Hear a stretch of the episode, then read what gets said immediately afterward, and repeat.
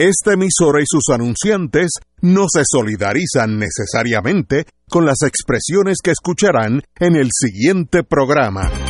Son las 5 de la tarde, hora de escuchar Fuego Cruzado, el programa de más credibilidad en la radio puertorriqueña, en las voces de Ignacio Rivera, Néstor Duprey y sus panelistas invitados con su discusión política dinámica e incisiva de los acontecimientos más importantes del momento.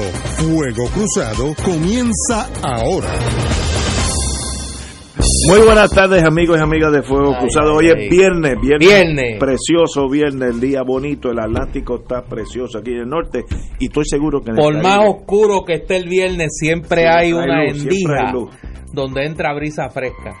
y hablando pa- pa- aparentemente hablando Sí, por lo menos tener 30 segundos de, de noticias positivas. tenemos con nosotros mi querido amigo y hermano, pero el director de política pública del Centro para la Nueva Economía, Sergio Marswatch.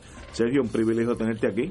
Gracias Ignacio y Néstor por la oportunidad y saludos a todas las personas que nos escuchan en la tarde de hoy. Cuando yo leí esta madrugada que había un pacto de cofina, inmediatamente nos comunicamos con Sergio, eh, porque, porque es complejo lo que estamos habla- eh, leyendo.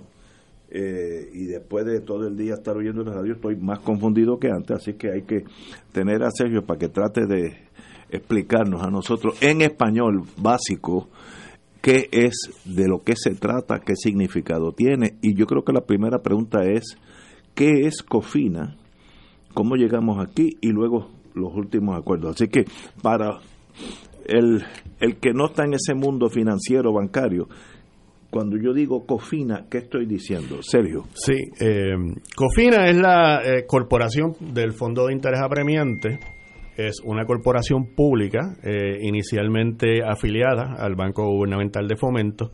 Se creó en el 2006 cuando, ah, a raíz del cierre del gobierno, eh, se legisla en Puerto Rico por primera vez eh, desde antes de los años 30 eh, un impuesto a la venta.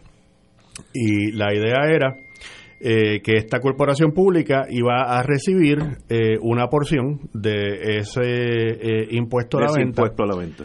Y con eh, ese derecho que tenía, pues eh, ir a los mercados de capital, coger dinero prestado, cuya fuente de repago anualmente iba a ser un pedacito de lo que todos nosotros pagamos en- con el IBU, y coger ese dinero prestado para entonces saldar otra deuda.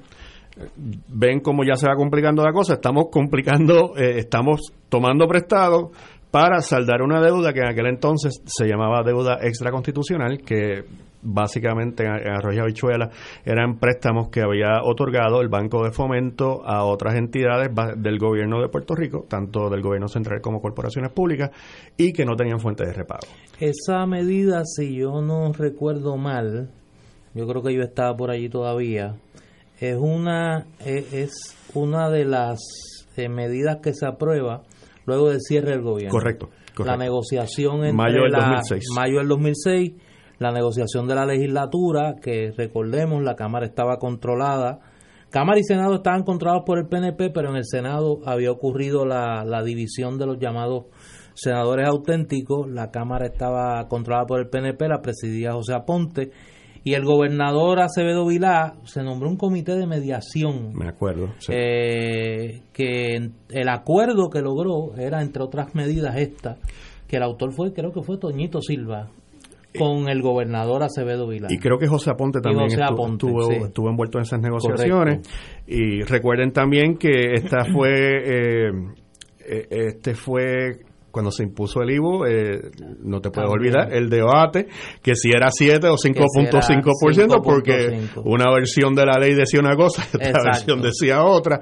Eh, resulta que eh, la que se acabó probando era la del 7, aunque el, La negociación había sido en torno al 5. al 5, eh, Exacto. 5.5. Para, Este, para simplificar y, y yo entender, eh, el IBU es una venta, un impuesto a la venta es ingreso del gobierno. Ok, que va a una alcancía especial. Correcto, que se llama Cofina. Que se llama Cofina. Es una alcancía que, pues yo le, antes era un, un puerquito, ¿te acuerdas? Cuando éramos chiquitos.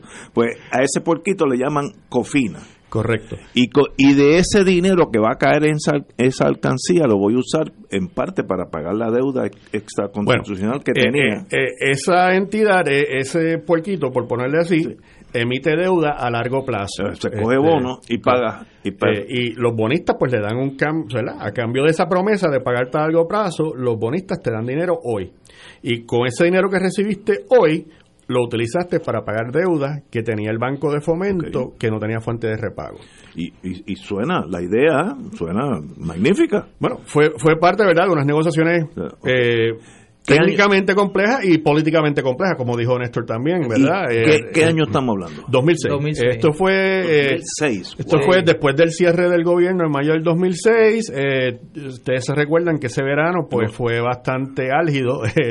Eh, se cerró el gobierno, hubo marchas, el hubo protestas. El gobernador este, era Acevedo Vila. sí, el okay. licenciado. Aníbal Acevedo Vila. Y pues la idea básica era esa, eh, utilizar eh, este Una mecanismo para generar dinero, para sí. coger bonos con contra ese dinero. Y pagar otra deuda y, y pagar que no tenía deuda. cuenta de repago. Este, y eso fue en el 2006.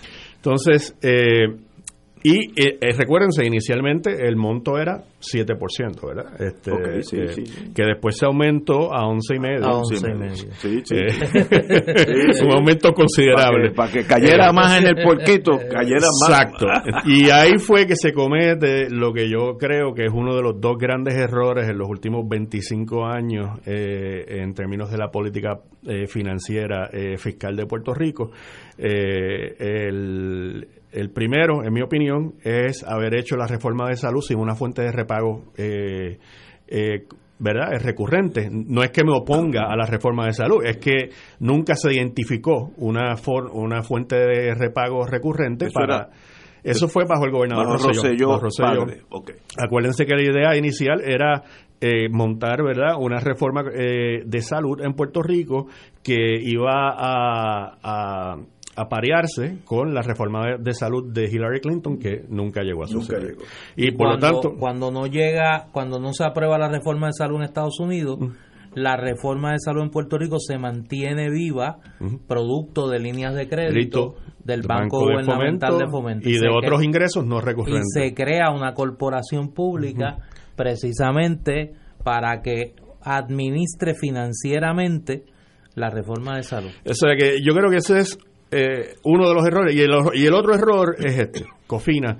Y, y, y, lo digo porque espérate, el otro error es este ¿qué es este? ¿Qué eh, Cofina Cofina. Okay, ¿por qué okay. tú o sea, crees que Cofina porque Cofina después se utilizó eh, se desvirtuó su propósito inicial como tiende a pasar.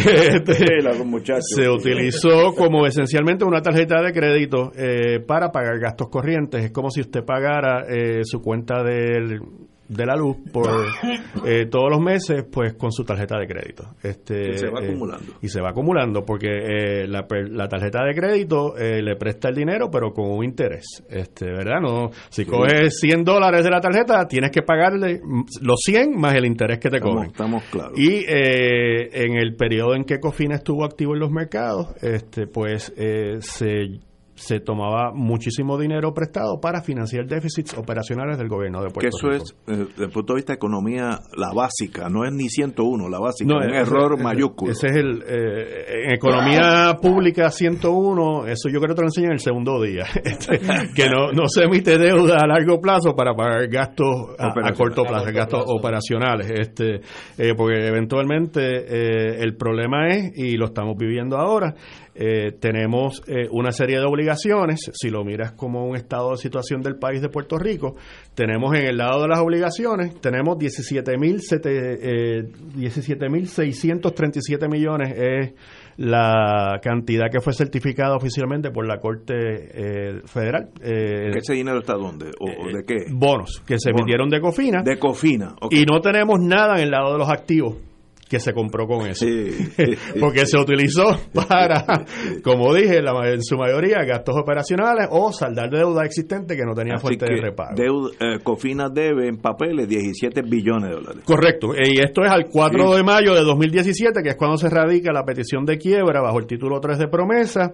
Esa es la cantidad oficial eh, de dinero que debe el gobierno, de que debe Cofina. Eh, y en verdad, pues la debemos todos los puertorriqueños, porque se paga, como dije, con eh, el, eh, el IBU.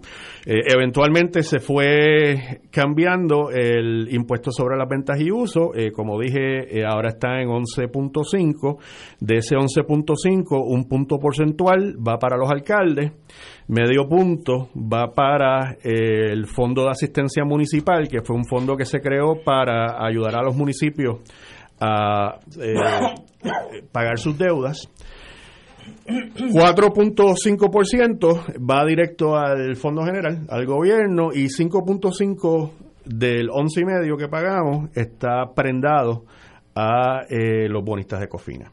Eh, estos bonos, eh, a diferencia de los otros bonos que han sido, que son objeto del proceso de, título 3, eh, como desde el inicio se creó un mecanismo que sacaba ese dinero de las arcas del gobierno de Puerto Rico y no los metía al Fondo General, sino que iban directo a la gente cobrador en Nueva York, pues desde mayo para acá eh, se han depositado alrededor de 1.200 millones de dólares en, ese, en ese fondo de depósito eh, en el Bank of New York, que es el trustee, que es el agente, y eso era parte del litigio, quién se iba a quedar con, ese, billón. Con ese dinero, correcto. Ok, y estamos, cuando empiezan a tener los problemas, ¿en qué año estamos? Empezamos en el 2006 con la ley de Cofina. Sí. ¿Cuándo empieza a usarse como una tarjeta de crédito? Pues yo te diría que ya, ya para el 2008 ya se estaba utilizando básicamente eh, y durante todo el cuatrenio eh, de, Luis Fortuño también, aunque a él no le gusta admitirlo, eh, la mayoría de las emisiones de Cofina fueron entre el 2009 y el 2011. básicamente. o sea que ya cuando llega García Padilla, pues lo que quedaba era muy poco de margen en, en, ese, en ese mecanismo. Perdóname, Celio, el por si, si fuéramos a dividir en, en por cientos, o en el, el, monto de la deuda total de Cofina, ¿quién, ¿quién tomó qué o cuánto? De los gobernadores que ah, tendría tendría que ver las estadísticas pero la mayoría fue bajo Fortuño. Yo sí yo te diría que sí mirando aquí a ojo o sea mirando como te dije el, filing que se hizo en la corte de quiebra este la mayoría de las emisiones fueron entre el 2009 y el 2011 que fueron el cuatro, años de, el cuatro años de Fortuño aunque eh, bajo Aníbal se hicieron cuatro emisiones también este eh, el menos que hizo fue Alejandro porque ya no quedaba. Lo que quedaba era casi lo nada. quedaba era, muy poco en el era, Había que aumentarle el margen, ¿te acuerdas? Se hablaba mucho de aquello, sí. Eh, otras palabras, si yo estoy entendiendo bien, Cofina, la idea era buena y el uso fue lo que lo, lo perjudicó. Bueno, eh, Cofina surge como parte de un acuerdo político, como dije, y, y, la idea era pues buscarle una fuente de repago. Eh, a eso a, esos préstamos que había hecho el Banco de Fomento que no tenían fuente de repago. Y si lo hubieran dejado ahí, pues eh, la cosa tal vez hubiera funcionado bien. Pero al ya empezarlo a utilizar para eh, pagar déficits este, operacionales, eh, pues te crea un desfase, como dije, eh, acabas con una deuda 30, en el caso de Cofina algunos bonos tenían hasta un vencimiento de 40 años. Eh, eh, en el lado de los liabilities, de las obligaciones del Estado, y en el lado de los activos no tienes nada. Eh, o sea que, porque se utilizó para pagar eh, nómina, para saldar cuentas viejas, no para construir los activos que uno imaginaría, ¿verdad?, que el gobierno debe, debe construir. Estamos hablando de escuelas, obviamente, hospitales públicos, carreteras, puentes, el tipo eh, de activo público que sirve de plataforma para el desarrollo y el crecimiento económico. Tenemos que ir a una pausa, regresamos con la historia, la verdadera historia de Cofina, tal vez podamos hacer una película si tenemos en Hollywood de esta tragedia y, y vamos a ir paso a paso hasta el día de hoy. Vamos a una pausa. Fuego Cruzado está contigo en todo Puerto Rico.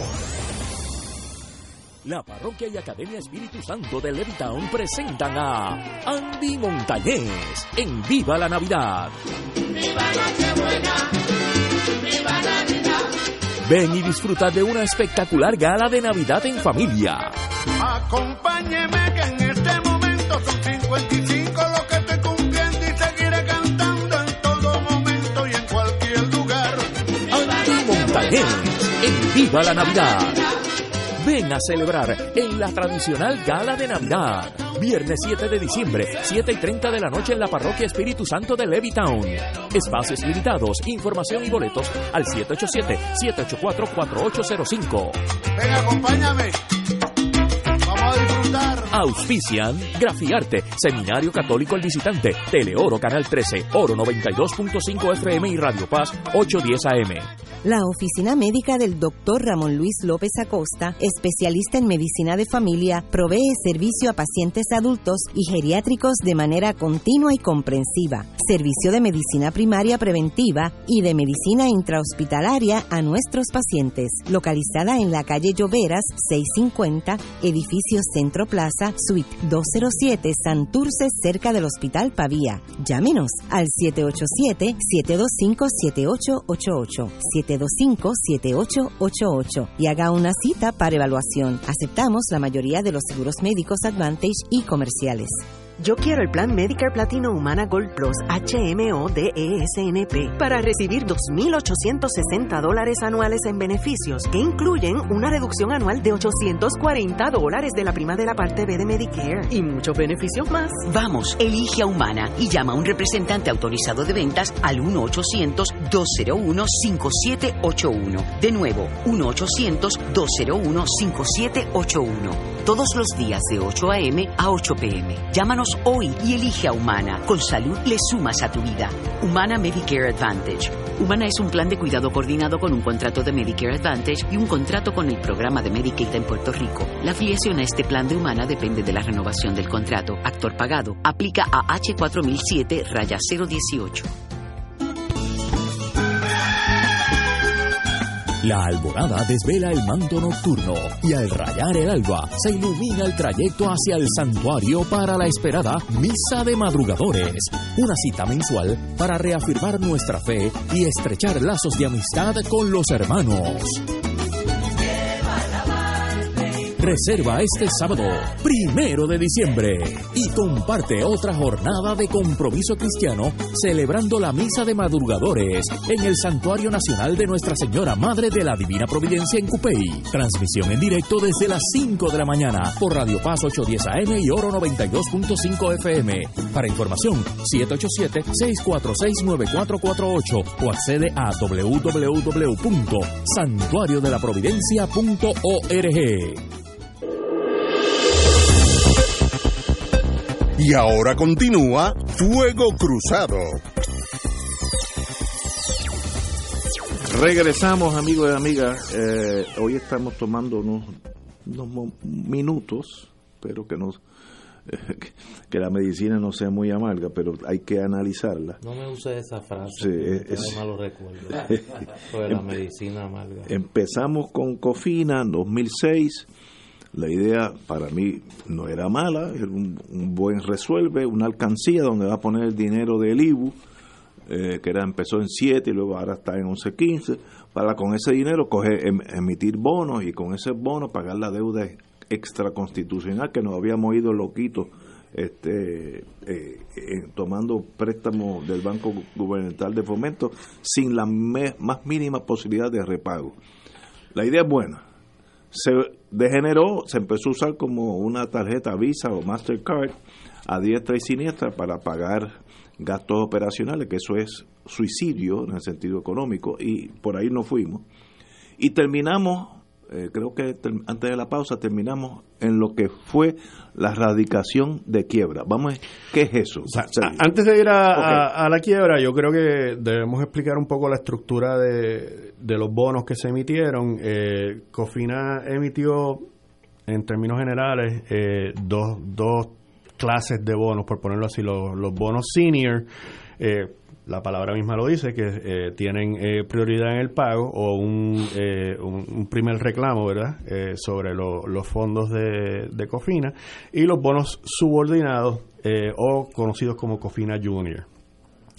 La mayoría de los bonos Cofina Junior se vendieron en Puerto Rico porque no eran exentos o no cualificaban para ser exentos de acuerdo con las reglas de la IRS en Estados Unidos. Además de eso, tanto los bonos senior como los bonos subordinados se dividen a su vez en dos clases de bonos. Eh, están los bonos que pagan interés corriente, lo que en inglés se llama eh, current interest bonds, que pagan efectivo todo cada seis meses, te hacen un pago eh, de interés.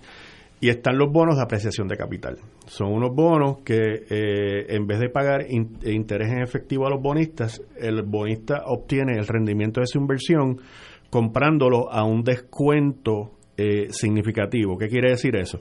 Pues si yo voy a comprar 5 mil dólares de bonos de Cofina, eh, en vez de pagar 5 mil dólares, pues tal vez pagaba a mil. Y a 40 años me pagaban 5 mil. Entonces la diferencia representa el rendimiento en mi inversión, ¿verdad?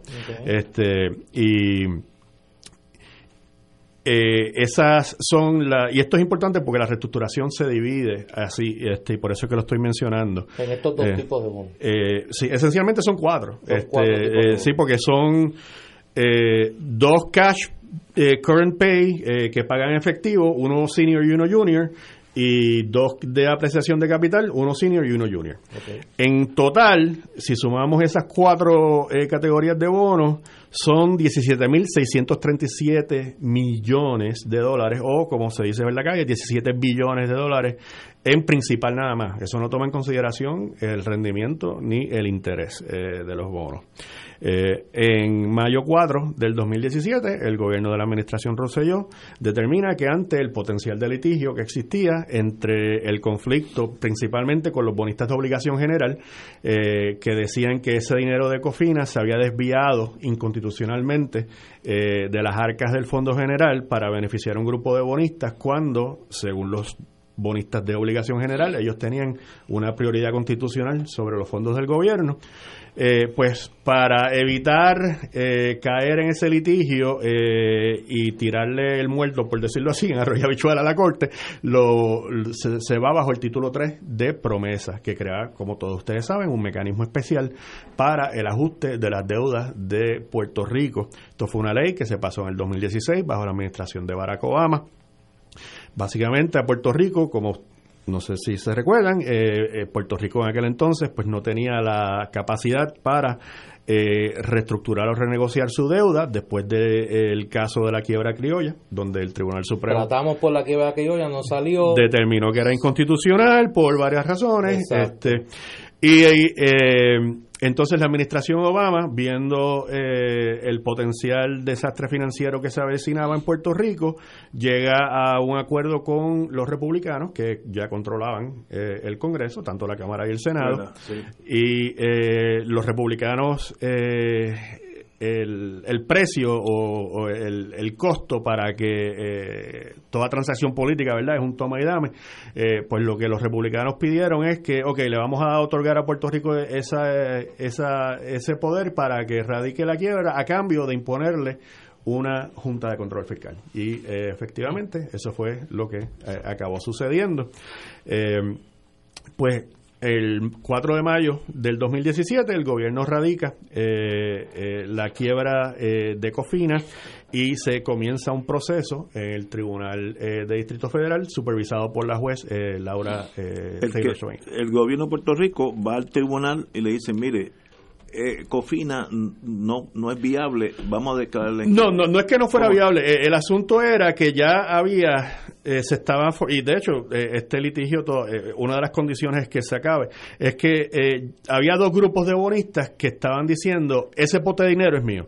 Eh, eh, por un había- lado, había los bonistas de Cofina diciendo, eh, ese dinero tú me lo diste por ley, eh, no se consideran, eh, la frase es este, recursos disponibles, eh, para propósitos de pagar la deuda pública de Puerto Rico bajo la Constitución, los bonistas que eran dueños de los bonos de obligación general estaban diciendo, no, tu interpretación de la Constitución es incorrecta, yo tengo una prioridad absoluta de acuerdo a la Constitución de Puerto Rico porque yo tengo bonos donde se empeñó la buena fe y el crédito del gobierno de Puerto Rico y eso es lo que la Constitución le da preferencia.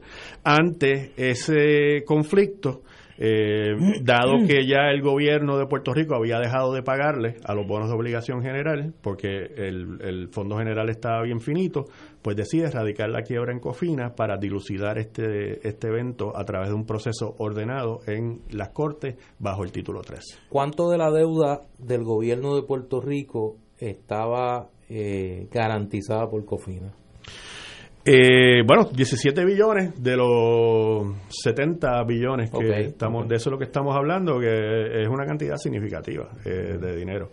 ¿Es el eh, pedazo más grande? Es el pedazo más grande. Ahora mismo es más eh, de hecho, es más grande que los bonos de obligación general. Este, 17 eh, billones es, de 70 lo que estuvo en lo que está en la, lo que estuvo en la, en la alcancía de, Cofina. Bueno, lo que emitió de deuda. Lo que emitió, Cofina de deuda. La deuda si, lo hubiera tenido la alcancía no tenía que irse aquí ahora. Perdón, esa es la deuda de Cofina, 17 billones. Correcto. El resto hasta 72, 73 son distintas eh, entidades incluyendo generales. Eh, no, las obligaciones generales, eh, están también las corporaciones, públicas, carretera, autoridad de edificios públicos, acueducto, energía eléctrica, este, y ahí va sumando, papá. Ahora, al final del camino, eh, sí, para propósitos legales, eh, ¿verdad? Hay una distinción, ¿verdad? Eh, entre cuál es el, el deudor. Pero en términos económicos, eh, al final del camino el dinero sale de un solo bolsillo, que es la economía de Puerto Rico. Eh, sea para pagarle a través del IBU, ¿verdad? De lo, de lo que pago cuando compro eh, cualquier cosa, una camiseta, eh, o lo si el bono se paga eh, a través de mi cuenta de luz todos los meses, eh, siga saliendo del mismo bolsillo, ¿verdad? Eh, del bolsillo de Sergio Mersuach y de la misma economía, de la economía de Puerto Rico, porque ni energía eléctrica, ni edificios públicos, ni acueductos hacen negocios fuera de Puerto Rico. O sea que ese es un punto que es importante tener en consideración cuando se mire en la reestructuración de la deuda, que aunque sí técnicamente, en términos legales, los emisores y los deudores son entidades legales con aparte, ¿verdad? Tienen personalidad jurídica, como dicen los abogados, diferente. Eh, en términos económicos, si miras el análisis, el, el, dinero sale de la misma economía, que es la economía de Puerto Rico, que lleva 12 años en recesión, desafortunadamente. Eh, pues al, al radicarse el proceso, pues comienza un proceso larguísimo, complicado. Este, eh, la juez. ya estamos en el tribunal de quiebra con la juez Swain. bueno, acuérdate que técnicamente no es el tribunal de quiebra, eh, eh, ella, ella está en, la corte de distrito, pero viendo un caso de quiebra. O sea, este embeleco que creó el Congreso también es medio complicado. Es un proceso de quiebra bajo la ley promesa. Bajo la ley promesa, la ley de, de quiebras territorial, Como, como dice la misma ley, y no quiero meterme en cuestiones políticas, eso es lo que dice la ley. Espérate, espérate, que tengo que hacer una pausa aquí porque está en una confusión. Ignacio, ¿por qué que dice ley de quiebra territorial? Ah, no, no, no, a mí no me pregunte eso. Porque no dice ley de quiebra del Estado Libre Asociado. Ah, oye, sí, sí, sí. No, pero yo no voy a entrar en eso ahora, porque, pero me, cuando Sergio lo dijo, me llamó la atención. Pues sí, yo sentí como que. Sí, un, como que. Pero, un jalón. Eso es lo que dice. Eso es lo que dice. lo dice como siete veces en las primeras páginas, para que no quede duda. Eh, esto es un mecanismo que se creó para los territorios, básicamente. O sea que, entonces, eh, y como dije, es un mecanismo complejo, eh, es un litigio en el Tribunal de Distrito regular, pero aplican las reglas de quiebra. La jueza que lo está viendo, de hecho, es una jueza del Distrito de Nueva York que no es una jueza de quiebras, pero que estuvo en algún momento en su carrera eh, como juez de quiebras, o sea que tiene que conoce, conoce, que conoce, exacto. Este, ¿Y, qué ha sucedido en ese tribunal en, en, los últimos bueno, la, la jueza eh, ella nombró una serie de grupos de negociación o de mediación entre los distintos acreedores a ver si eh, se podían llegar a algún tipo de acuerdo o transacción, eh, dado que ese mecanismo usualmente es preferido a tener que ir a litigar, ¿verdad?, en, eh, en la corte. ella también es la juez que, acuérdense que está a cargo de la quiebra de energía eléctrica este, y del sistema de retiro. O sea que, o sea que tiene, tiene, un docket bastante, como te dicen los abogados, bastante pesado. o sea, tiene bastante. Y creo que el de carreteras también está, está por ahí sea que también, o sea que eh, eh, esta señora, pues, obviamente el, la ley promesa dice que el, juez presidente del Tribunal Supremo la nombra, o sea, la nombró eh, Chief Justice Roberts. yo creo que Roberts le va a deber varios favores a esta jueza porque, en verdad, es, un tostón, es son unos litigios complicados.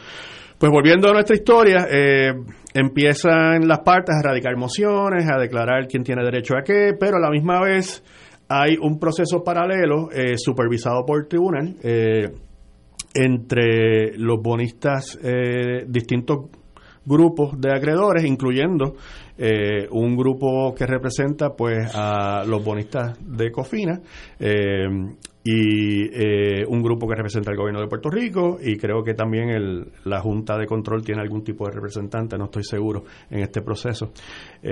y pues en agosto de este año llegan a un acuerdo preliminar de cómo repartirse, cómo reestructurar la deuda eh, de Cofina para que sea viable según ellos, eh, según el análisis que ellos hacen. ¿Un acuerdo entre quiénes y quiénes? Entre inicialmente, sí, inicialmente es eh, las partes son la Junta de Control, Cofina y AFAF, que es la autoridad de financiamiento que sustituyó a el, banco y en este acuerdo también pues se incluyen las eh, compañías aseguradoras de bonos eh, que eh, obviamente pues tienen un tienen, tienen verdad Un, exposure grande dado que lo que no pague el gobierno lo, lo, van a tener que pagar ellos obviamente dependiendo de los términos verdad de, del contrato de aseguro.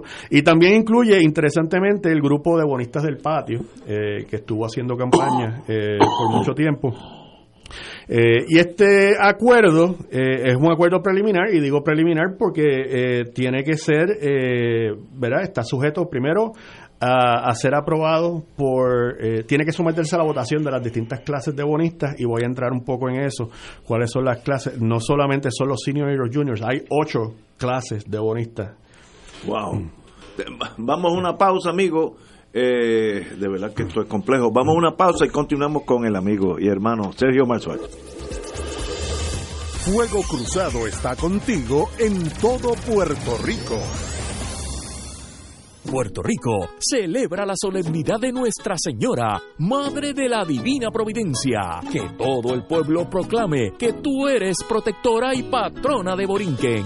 La Conferencia Episcopal de Puerto Rico invita a todo el pueblo católico a celebrar la fiesta de Nuestra Señora de la Providencia y la clausura del jubileo del Beato Carlos Manuel Rodríguez. Lunes 19 de noviembre, Coliseo Mario Quijote Morales en Guaynabo. La celebración comenzará a las 10 de la mañana. Las puertas abren desde las 8 de la mañana. Info 787-727-7373, extensión 1157.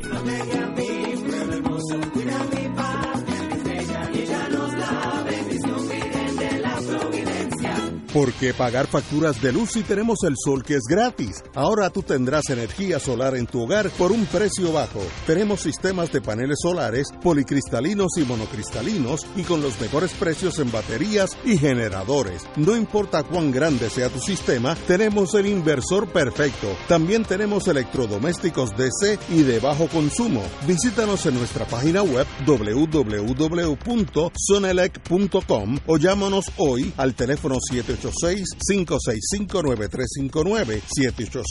786-565-9359. Estimado sin compromiso gratis. Tenemos almacenes en Miami y Puerto Rico. Son Electronics con los precios más bajos en el mundo. Con más de 45 años en el negocio de la energía solar. Soy una apasionada de la vida. Disfruto ver a mis hijos crecer, a mi familia cuando ríe, a la gente cuando me abraza. Y pienso que en la vida siempre hay que dar para recibir. El miércoles antes del Día de Acción de Gracias, aprovecha para conversar con tu familia sobre tu decisión de convertirte en donante de órganos y tejidos. Únete a las más de 657 mil personas que se han registrado como donantes. Accede a donevidapuertorico.org o al renovar tu licencia de conducir. Díselo a tu familia. El Consejo de Acción Social Arquidiocesano, CASA, presenta su programa radial Casa de Todos, difundiendo el mensaje de la doctrina social de la Iglesia cada martes de 2 a 3 de la tarde por Radio Paz 810 AM. Conoce este instrumento que utiliza los valores y principios del Evangelio para analizar nuestra actualidad social, velando por la dignidad del ser humano. Casa de Todos, martes de 2 a 3 de la tarde por Radio Paz 810 AM. Y ahora continúa Fuego Cruzado.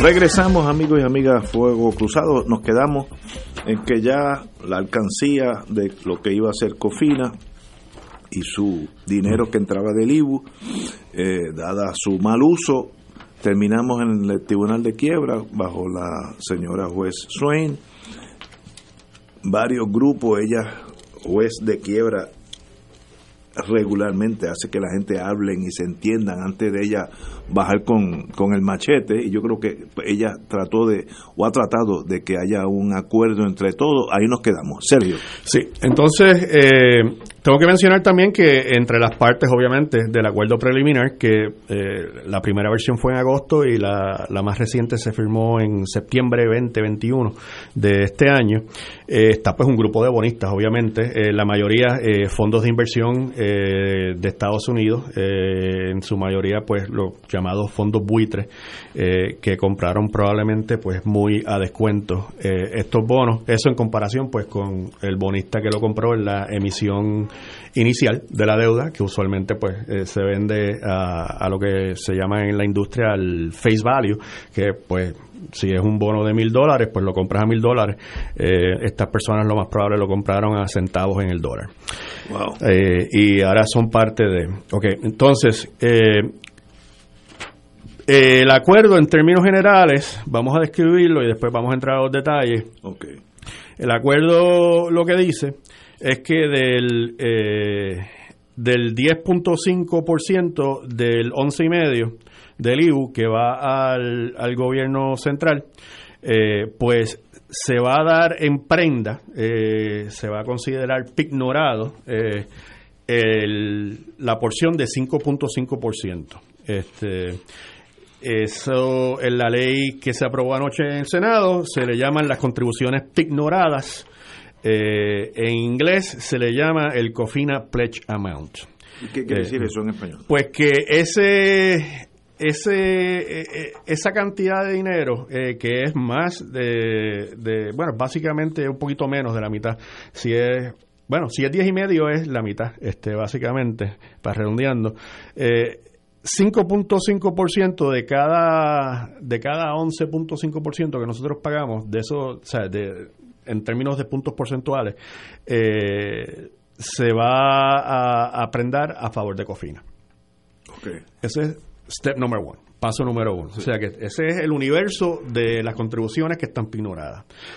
Dentro de ese universo de las contribuciones que están pignoradas hay un, un subconjunto eh, que en el proyecto le llaman la renta fija y en inglés le llaman el Pledge Sales Tax Base Amount, la base eh, eh, la- de, digamos que este 5.5 te deja mil millones, pues eh, hay un pedazo de esos mil millones este, que se le va a dar eh, 50, y- te digo ahora, este, la cantidad exacta, Que el gobierno se compromete a pagar. 53.6, no, no es que el gobierno se comprometa a pagar, es que se le da un direct ownership, o sea, se le da un interés directo de, Al acreedor. al acreedor Wow. en, en ese, y te puedo leer exactamente lo Que que ya- dice. no te pla- eso ya Este, es tuyo. Eso es eh, tuyo. eh, básicamente te voy a leer la definición porque la estuve leyendo esta tarde antes de venir para acá. Este,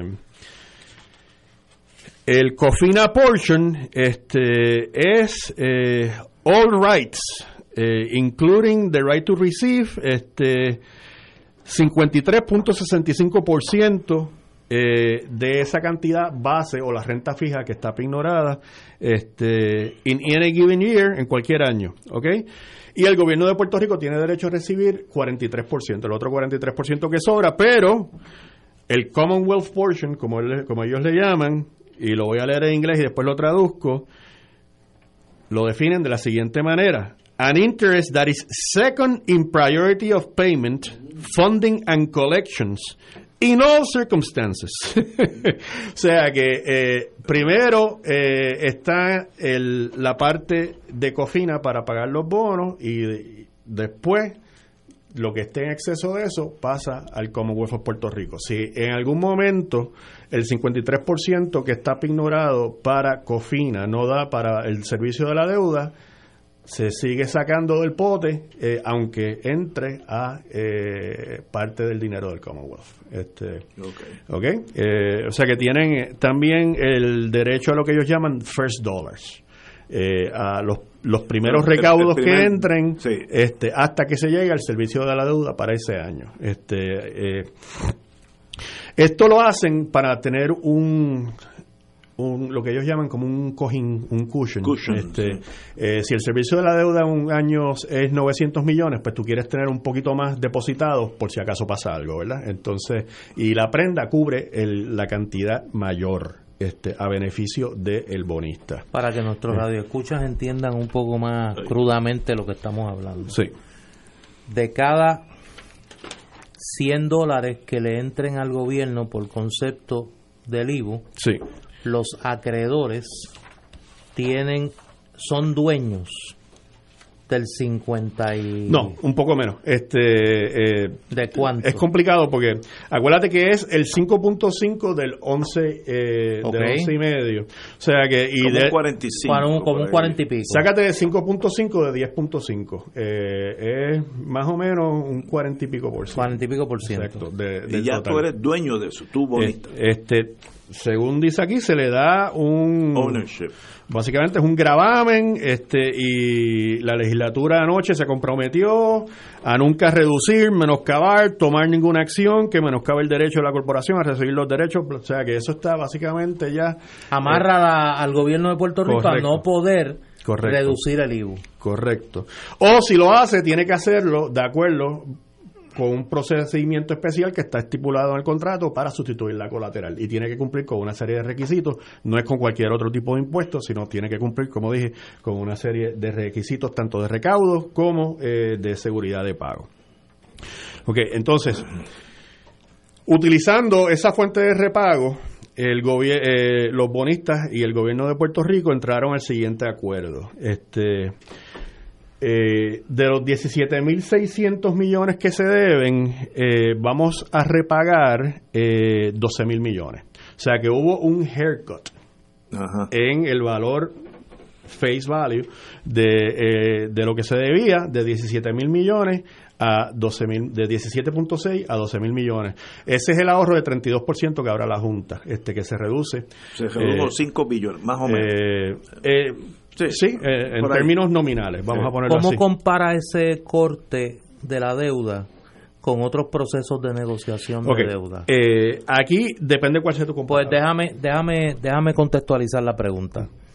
Aquí nos han tratado de vender este acuerdo como que era inevitable y que es el mejor acuerdo posible, dadas las circunstancias, eso para justificar el efecto social que va a tener la reducción de los ingresos del gobierno.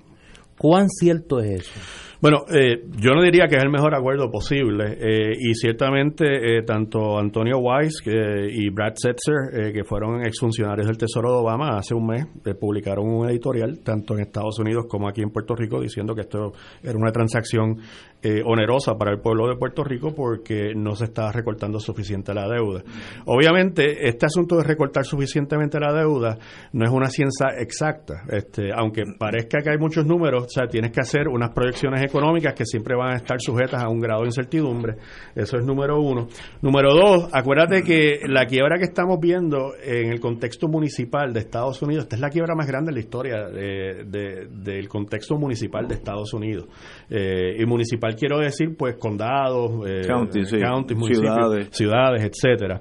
Eh, si lo comparas con reestructuraciones internacionales, pues este es un recorte relativamente bajo. Si lo comparas con reestructuraciones de Estados Unidos, es un recorte relativamente alto. Por eso te digo que depende de cuál sea tu comparable. la comparable este, Ahora, en verdad ese no es el issue. El issue, el issue debe ser, es eh, y esto es una de las cosas que la juez va a tener que mirar. Este, si esta, si esta transacción es viable, feasible en inglés, y eso es un término de arte en el contexto de la quiebra que significa básicamente en arroz y habichuela que eh, si este recorte es suficiente dado lo que se proyecta para la economía de Puerto Rico en términos de en términos de crecimiento eh, para que la para que eh, Cofina pueda honrar sus obligaciones sin tener que volver a reestructurar la deuda en un futuro cercano.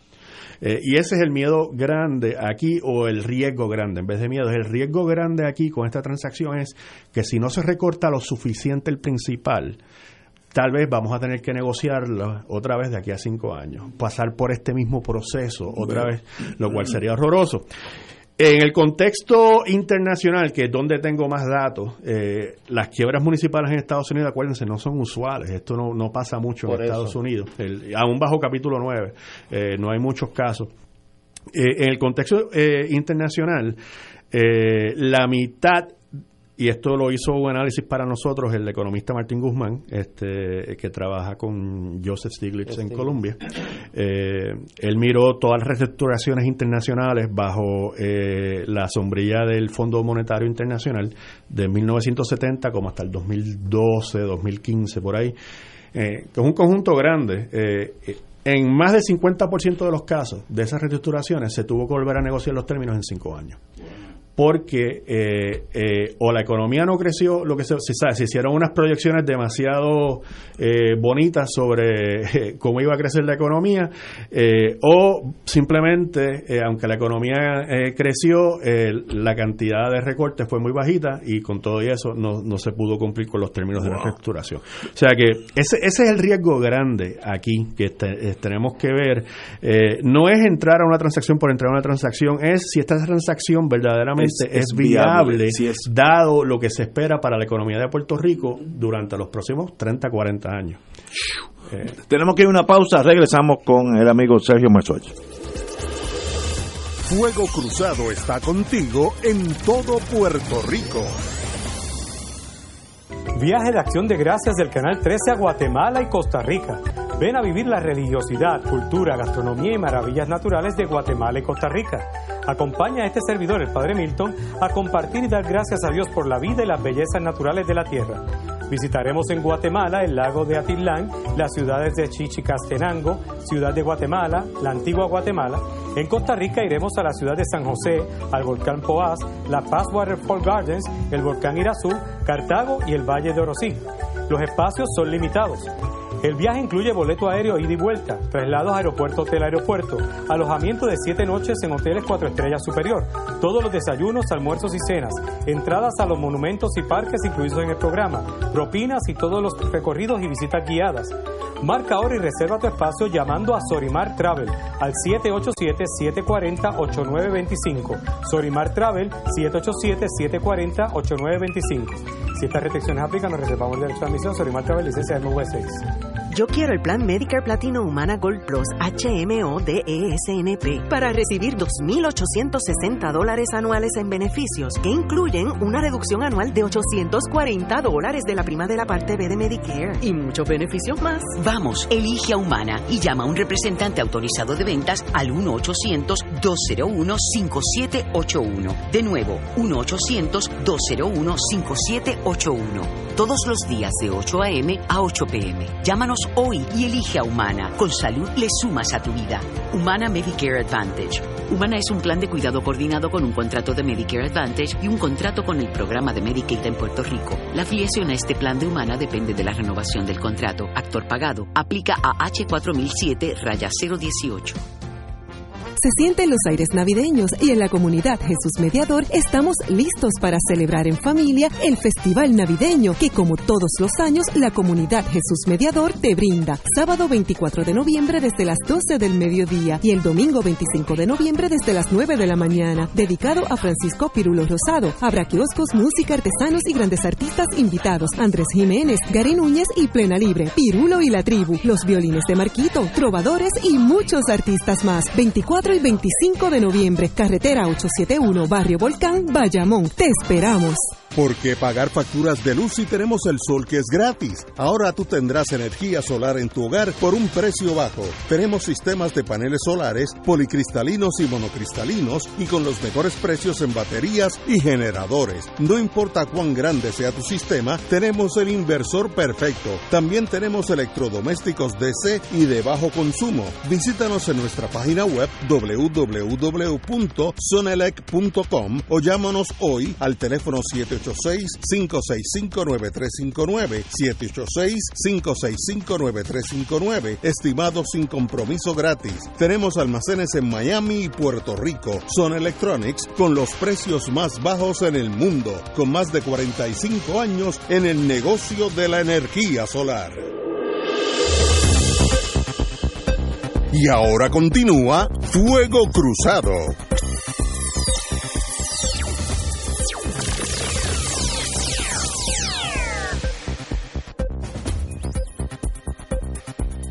Regresamos, amigos y amigas de Fuego Cruzado. Tengo varias preguntas aquí para Yo. No, no vamos a hacerla ahora, pero en la, la, la otra parte del programa lo haremos, eh, porque estamos explicando el muñeco, cómo es que la alcancía se genera, qué se le entra a la, a la alcancía y más importante, qué es lo que sale. eh, y Son dónde los detalles del acuerdo, ¿no? y, y fuimos a la corte de quiebra, ya estamos en quiebra, hay unas reuniones y ya aparentemente hay un acuerdo, vamos eh, con eso ahorita. Sergio.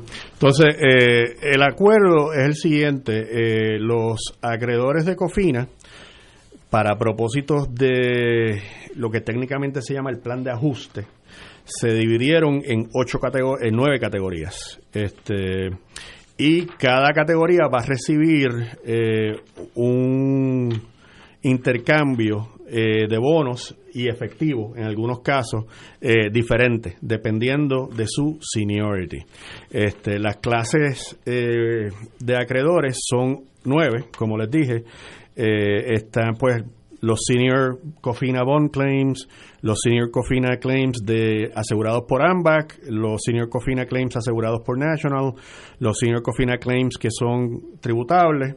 Entonces están los junior Cofina Bond Claims, los Junior Cofina Bond Claims asegurados por AMBAC, los Junior Cofina Bond Claims que son tributables, eh, una un, un acreedor que no conozco, que es el GS Derivative Claim, eh, no sabemos quién es, pero es bastante junior. Y al final, pues, los General Unsecure, que esos probablemente no cobren nada.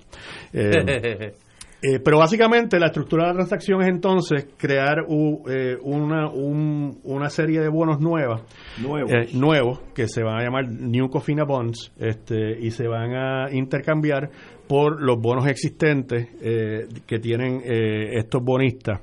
Eh, estos bonos nuevos eh, vienen en, en dos clases también. Este, eh, de los 12 billones que se van a se van a intercambiar, a emitir. Eh, 9 billones eh, son bonos, eh, y ese es el valor par, el valor face, eh, se van a emitir eh, con pago de interés eh, en efectivo. Y 2.9 billones se van a emitir como bonos de, aquí- de apreciación de capital. Eh, ¿Qué quiere decir eso?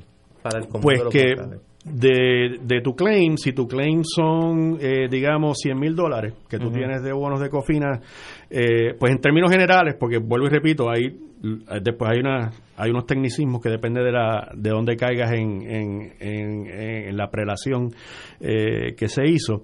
Eh, 75% de, o sea, 75 mil dólares de los 100 mil eh, te los van a eh, del, del claim tuyo, este, te lo van a dar en del claim tuyo después de coger el haircut, perdona. O sea que eh, el claim primero, acuérdate, se recorta de 17 a 100, que es 32, o sea que vas a 68. De ese 68, tres cuartas partes eh, te los darán en bonos que pagan interés corriente cada seis meses y lo que queda, el 25% que queda, es en bonos que se, eh, se van acumulando eh, interés hasta que vencen. Este, eh, para darle los términos rápidamente de las cuatro de las cuatro clasificaciones, los bonos de interés corriente eh, van a pagar interés este cada cierto tiempo, usualmente es cada seis meses, y tendrán un vencimiento de 16, 22, 35 y 40 años. Eh, dependiendo, parece que los bonistas van a poder escoger. Eso sería vencimiento en el 2034, 2040, 2053, 2058, mientras que los bonos de apreciación eh, de capital van a tener un término de 9, 15, 31 y 33 años. O sea que el vencimiento sería en el 2027, en el 2033, en el 2049 y en el 2051. Eh, Eso es para pagar esta deuda de 12, la nueva deuda. Exacto, sí. Este, una vez se reduce de 17 a 12, estos 12 mil millones eh, se van a eh, se van a fueron por pagar con una emisión de bonos nuevas a cambio que de que tú entregues tus bonos viejos. Eh, esto todo tiene que ser aprobado por el tribunal. Digo, primero por los bonistas, por cada una de las clases, aunque bajo el título 3 eh, provee que si solamente, ah, o sea, lo que necesitas es una sola clase cuya cuya eh, acreencia vaya a ser eh, menoscabada, que esté de acuerdo con la transacción, eh, pues se aprueba el plan de ajuste.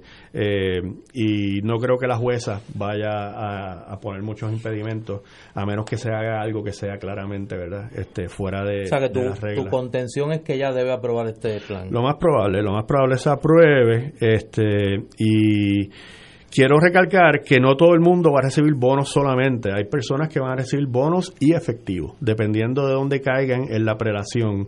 Eh, el, el- el intercambio, los términos de intercambio van a ser iguales para cada clase, pero son diferentes entre las clases.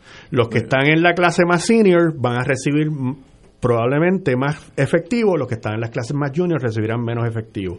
También eh, el, eh, el intercambio eh, que se va a hacer eh, para los Cofina Senior, eh, que son 7.700 millones eh, de dólares, eh, ellos van a coger un haircut de 7% eh, en promedio y los de los juniors van a coger un haircut de 43% básicamente porque se le va a dar 56.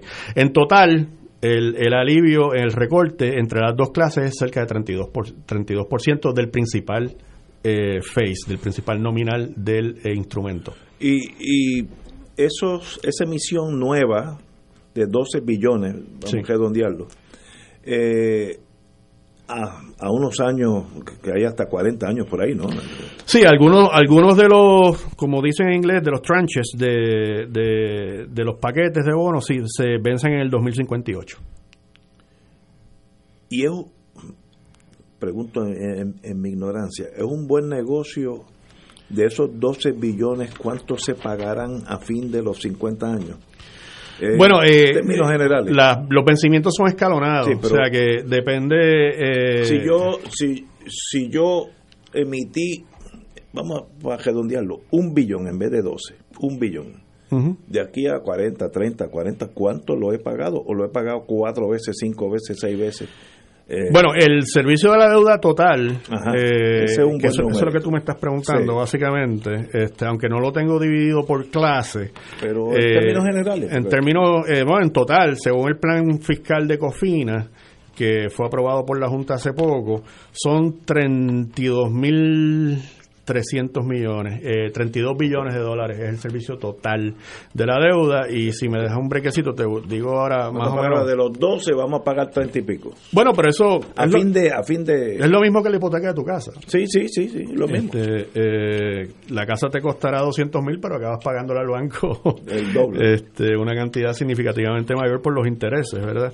Este, lo que sí es lo, es lo que se ha, se ha convertido aquí en, en un issue es si el recorte de 32% en promedio es suficiente o no para que sea viable eh, esto. Mira, aquí está el servicio mínimo empezando de la deuda son 420 millones y va aumentando escaladamente, eh, escalonadamente eh, hasta llegar a 993 millones. Si miramos el promedio en, pedazos de 10 años, durante los primeros 10 años de la vida de estos bonos, el, el servicio de la deuda promedio son 500 millones, 504 eh, durante los próximos 10 años sube a 626 millones, ya llevamos 20 años. Eh, de los años 20 al 30, el servicio promedio anual es 744 millones anuales y eh, del 30 al 40 son 806 millones anuales, para un total de 32.3 billones de dólares de servicio de la deuda total a fin de cuentas, eso es lo que le va a costar a Puerto Rico estos 12 billones.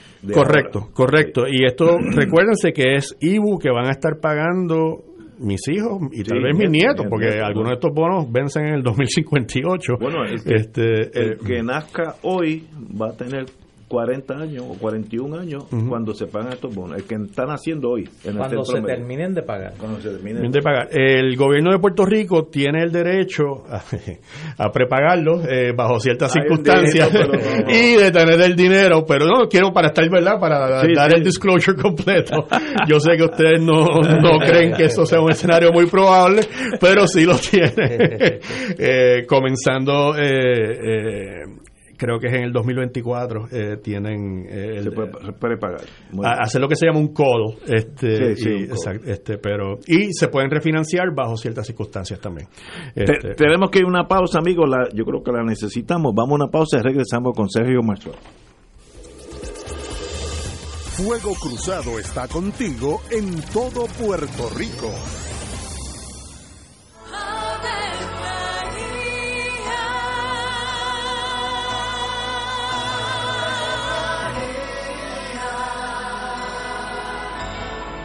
El ángel del Señor anunció a María. Y ella concibió por obra del Espíritu Santo. Dios te salve María, llena eres de gracia, el Señor es contigo. Bendita tú eres entre todas las mujeres, y bendito es el fruto de tu vientre Jesús. Santa María, Madre de Dios, ruega por nosotros pecadores, ahora y en la hora de nuestra muerte. Amén. He aquí la esclava del Señor. Hágase mí según tu palabra. Dios te salve María, llena eres de gracia, el Señor es contigo. Bendita tú eres entre todas las mujeres y bendito es el fruto de tu vientre Jesús. Santa María, Madre de Dios, ruega por nosotros pecadores, ahora y en la hora de nuestra muerte. Amén. Y el Verbo se hizo carne. Y habitó entre nosotros. Dios te salve María, llena eres de gracia, el Señor es contigo. Bendita tú eres entre todas las mujeres, y bendito es el fruto de tu vientre Jesús. Santa María, Madre de Dios, ruega por nosotros Ruega por nosotros, Santa Madre de Dios. Para que seamos dignos de alcanzar las promesas de nuestro Señor Jesucristo. Oremos. Derrama, Señor, tu gracia sobre nosotros, que por el anuncio del ángel hemos conocido la encarnación de tu Hijo, para que lleguemos por su pasión y su cruz a la gloria de la resurrección, por Jesucristo nuestro Señor. Amén. Gloria al Padre, al Hijo y al Espíritu Santo. Como era en un principio, ahora y siempre, por los siglos de los siglos. Amén.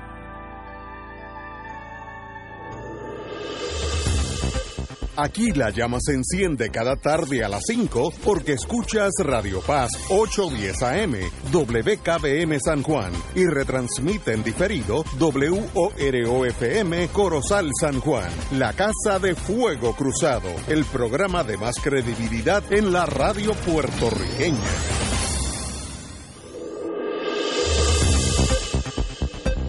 Y ahora continúa Fuego Cruzado. El siguiente segmento es una entrevista pagada. Amigos y amigas, después de la explicación que nos ha dado Sergio Marswatch, necesitamos un paréntesis médico. Y hoy tenemos con nosotros la distinguida amiga Jainet Rivera de Triple S Advantage. Eh, y esta joven viene a hablarnos sobre los beneficios que tienen para ustedes y a mí con la Alianza por la Salud del Pensionado. Saludos, Jainet. Cuéntanos, ¿qué beneficios tienen para los beneficios de la Alianza? Hola, buenas noches y saludos a todos. Muy buenas. Nosotros tenemos muchos beneficios con este nuevo producto, pero primero quisiera comenzar recalcando la importancia que tiene para nosotros en Triple S Advantage la salud de cada uno de nuestros asegurados. Hemos trabajado arduamente con nuestros proveedores para mejorar nuestros servicios y hoy podemos celebrar que llegamos a las 4.5 estrellas de un total de 5 en el programa de calidad de CMS. ¿Qué quiere decir 4 puntos estrellas? 4.5 estrellas. Sí, pues mira, para el beneficiario de Medicare con partes A y B que nos escucha, esto es sinónimo de calidad en su cuidado. Así que en este nuevo periodo de afiliación, Triple S Advantage con su producto Alianza trae una variedad de cubiertas disponibles que tienen más y mejores beneficios para nuestros eh, radioescuchas. Comenzando con 300 dólares de ahorro anual en la parte B. Y esto lo que significa es más dinerito en el cheque del Seguro Social. Jainet, ¿y qué otros beneficios traen ustedes? Además de los 300 dólares de ahorro anual, tenemos 1000 dólares para espejuelos con libre selección. Así que pueden escoger el modelo que más les guste y lo pagan con estos mil pesitos.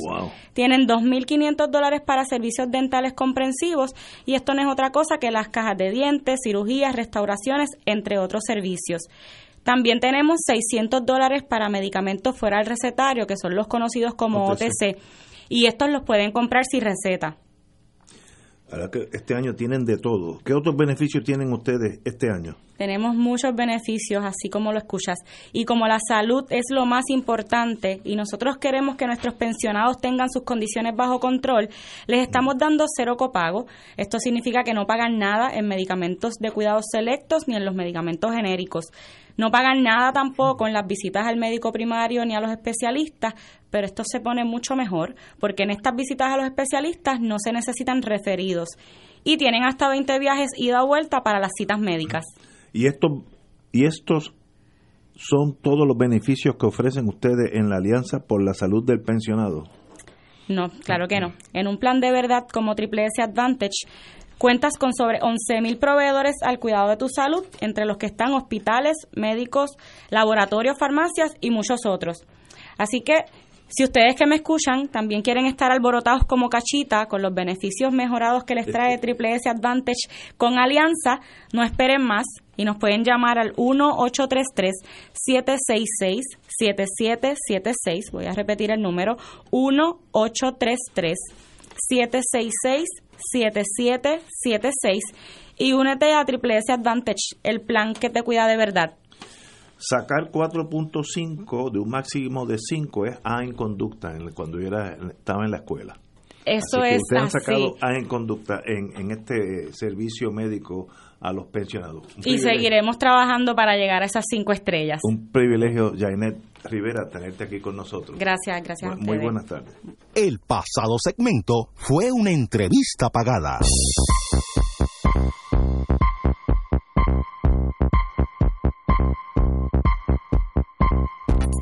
Continuamos con Sergio Marzuacho. Tu- tuvimos una paréntesis médico, lo necesitaba yo después de un análisis de Sergio Lo- por dónde iba.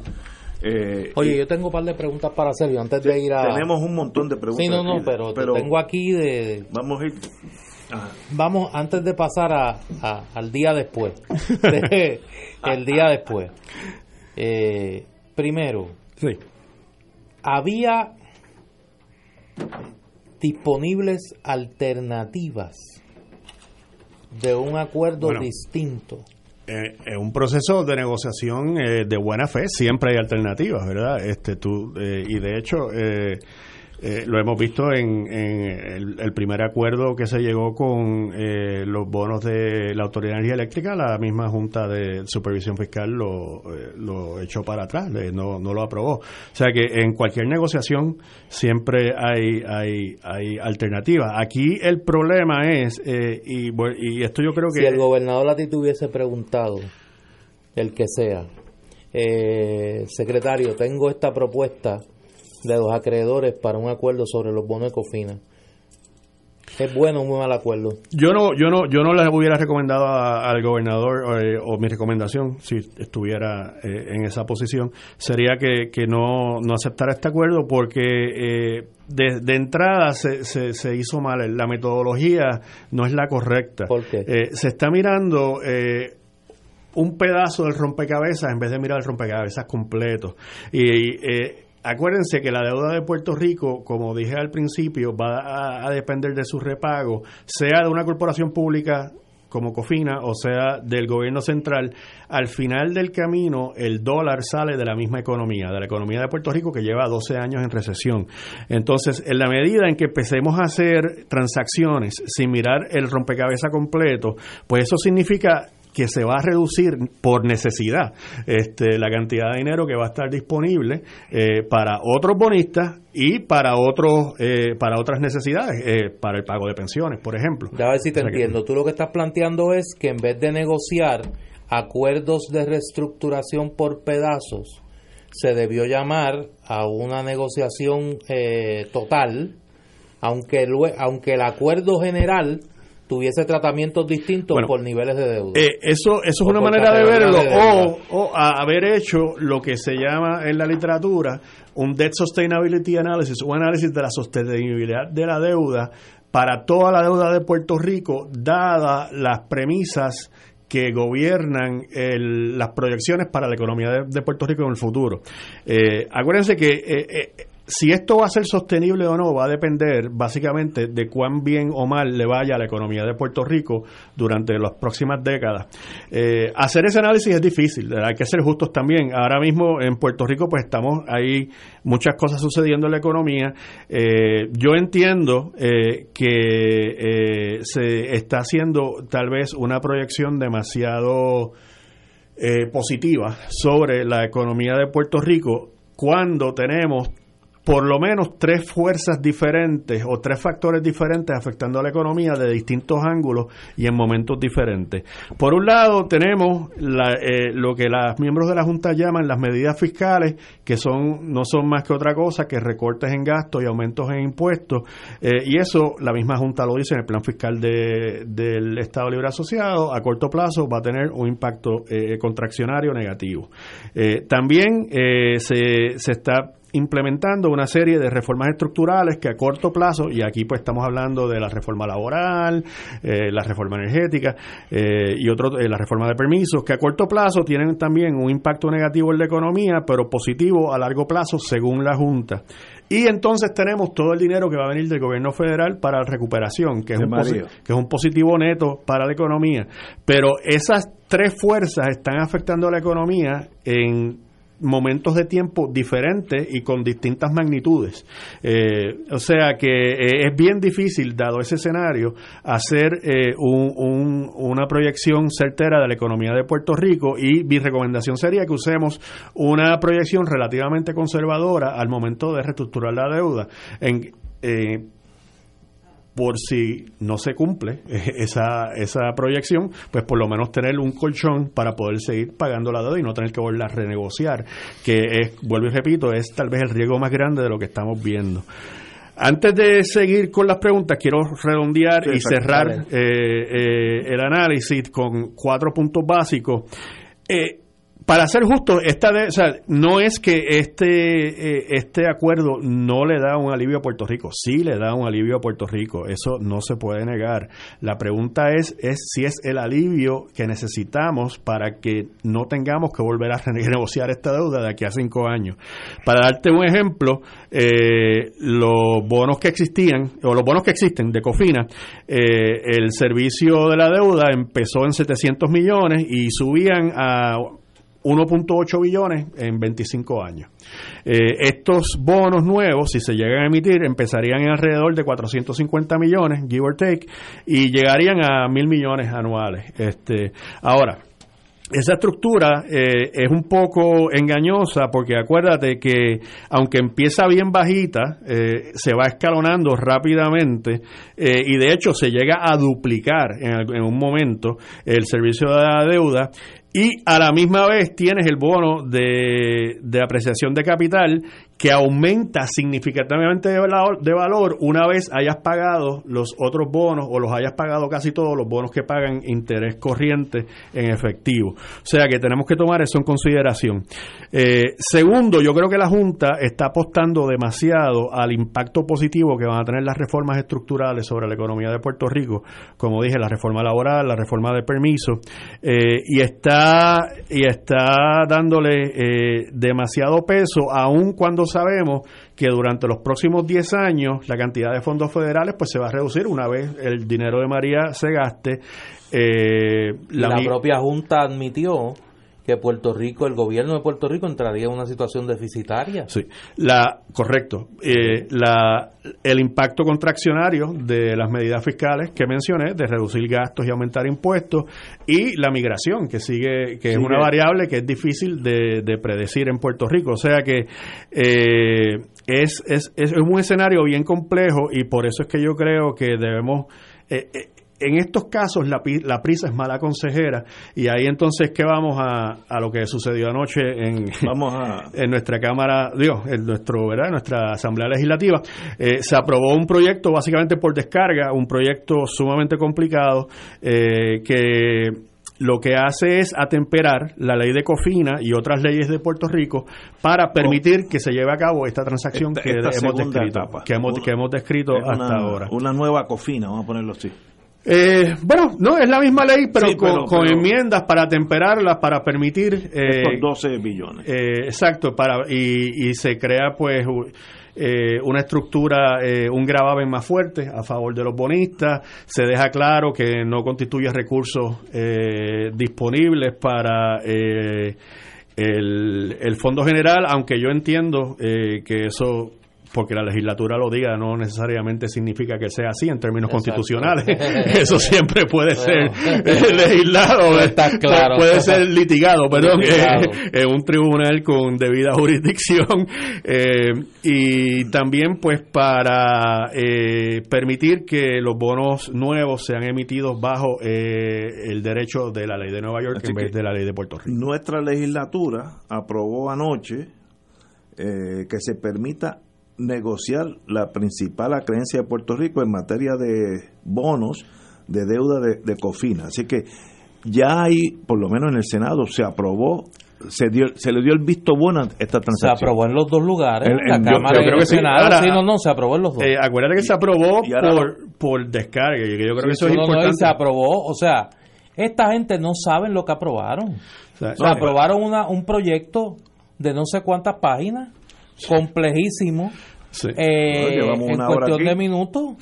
Eh, y eso es lo que a mí me preocupa, que el, los representantes debidamente electos del gobierno de Puerto Rico, olvídate de la Junta, que los impuso el gobierno federal, las personas que se supone que estén a cargo de velar por los mejores intereses del pueblo de Puerto Rico, nuestros legisladores, tanto en la Cámara como en el Senado, las personas debidamente electas por el gobierno de Puerto Rico, lo que han hecho en verdad es una chapucería y lamento decirlo así. Este, o sea, lo sacan el último día de sesión por descargue sin ningún tipo de consideración en no comité. Ha habido vistas públicas. vistas públicas. Eh, eh, el informe no lo pudieron ni leer los representantes ni los senadores porque salió a última hora.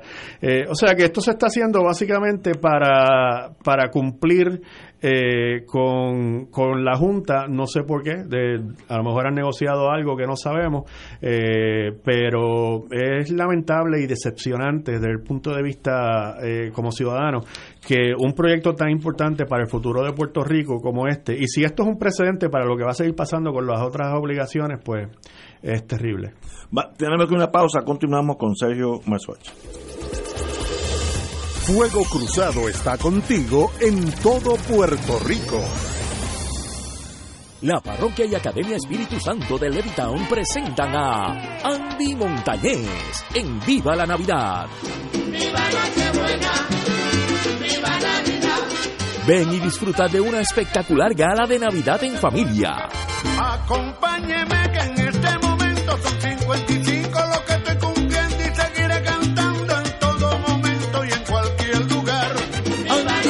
Montañez en Viva la Navidad Ven a celebrar en la tradicional gala de Navidad.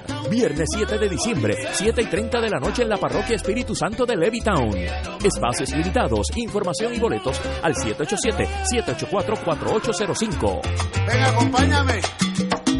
Vamos a disfrutar. Auspician Grafiarte, Seminario Católico El Visitante, Teleoro Canal 13, Oro 92.5 FM y Radio Paz 810 AM. La oficina médica del Dr. Ramón Luis López Acosta, especialista en medicina de familia, provee servicio a pacientes adultos y geriátricos de manera continua y comprensiva, servicio de medicina primaria preventiva y de medicina intrahospitalaria a nuestros pacientes, localizada en la calle Lloveras 650, edificio Centro Plaza, suite 207, Santurce, cerca del Hospital Pavía. Llámenos al 787 725 7888 725-7888 y haga una cita para evaluación. Aceptamos la mayoría de los seguros médicos Advantage y comerciales.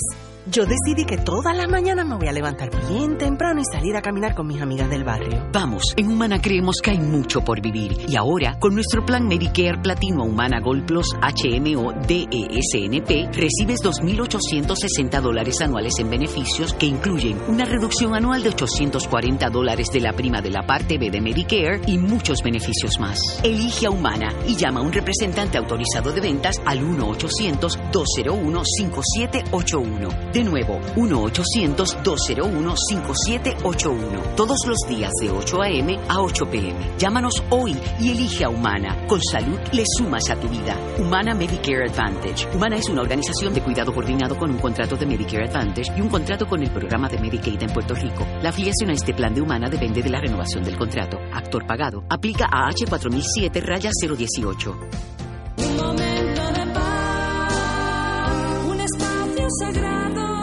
La mañana del domingo se convierte en una experiencia edificante para compartir con Dania Ponte momentos de paz dominical, testimonios, reflexiones, pensamientos, oraciones, anécdotas y música para fortalecer tu espíritu y enfrentar la vida positivamente. Recibe bendición en el día del Señor y comienza tu semana con momentos de paz dominical junto a Dania Ponte los domingos de 7 y 30 a 8 de la mañana por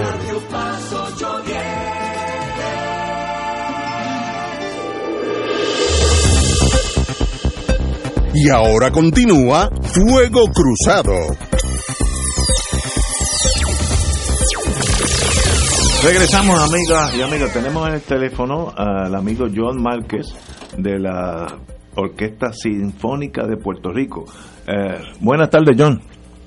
Hola, ¿cómo estamos? Buenas tardes. Muy bien. Habla, háblanos de los 60 años de trayectoria de nuestra Orquesta Sin- Pues, ¿Qué Sinfónica. puedo decir? Es nuestra máxima institución musical. Llevamos 60 años haciendo buena música, haciendo música de los compositores puertorriqueños. Y este sábado celebramos esos 60 años con una obra muy importante que es Río Grande de Loíza, con poema de Julia de Burgos. Claro está, el compositor es Roberto Sierra.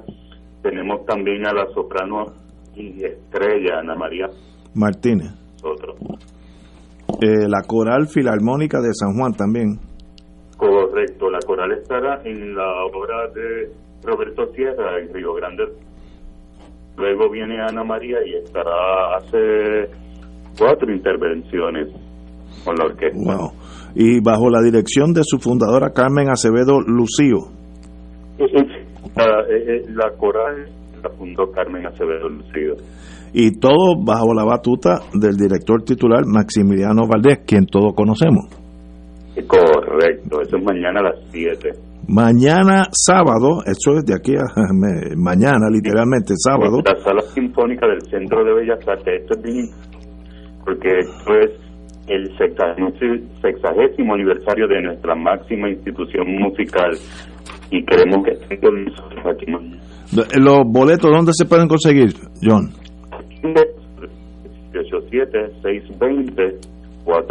87-620-4444. Espérate, También se- pueden llamar a Ticket Pop, los consigue por ahí y bien, y tenemos una mesa con empleados de Ticket Pop y los puede recoger aquí en la sala sinfónica. eh, oh, ah, mañana mismo se pueden recoger. Y, en el eh, vestíbulo va a haber una exhibición de fotos de la orquesta, de afiches, va a haber música, eh, o sea que mientras recoge el boleto, pues va a haber fotos, música, va a estar bien entretenido. John, un privilegio tenerte aquí. Mañana, Sinfonía número 5, Río Grande de Loíza, así es que algo que no nos podemos perder. Correcto, y luego del intermedio viene la primera sinfonía de Johannes Brahms, que es una de las grandes obras del repertorio sinfónico, así que espero que no se lo pierdan. Un privilegio tenerte aquí. Juan, John Márquez. Privilegio. Continuamos, amigos y amigas, nos quedamos en, en la saga de Cofina. Cito ahora, cito, quizás no es el mejor acuerdo, quizás alguna que otra persona recibe más de lo que merece, pero hay muchos que están recibiendo menos de lo que tendrían derecho, partic- particularmente gente seria de Puerto Rico. Palabras del, se- del presidente del Senado, Tomás Rivera Schatz. Oye, pero es que... es Bueno, que- lo cité. No, ¿no? Yo sé, yo sé, pero es que es increíble. Porque primero, este...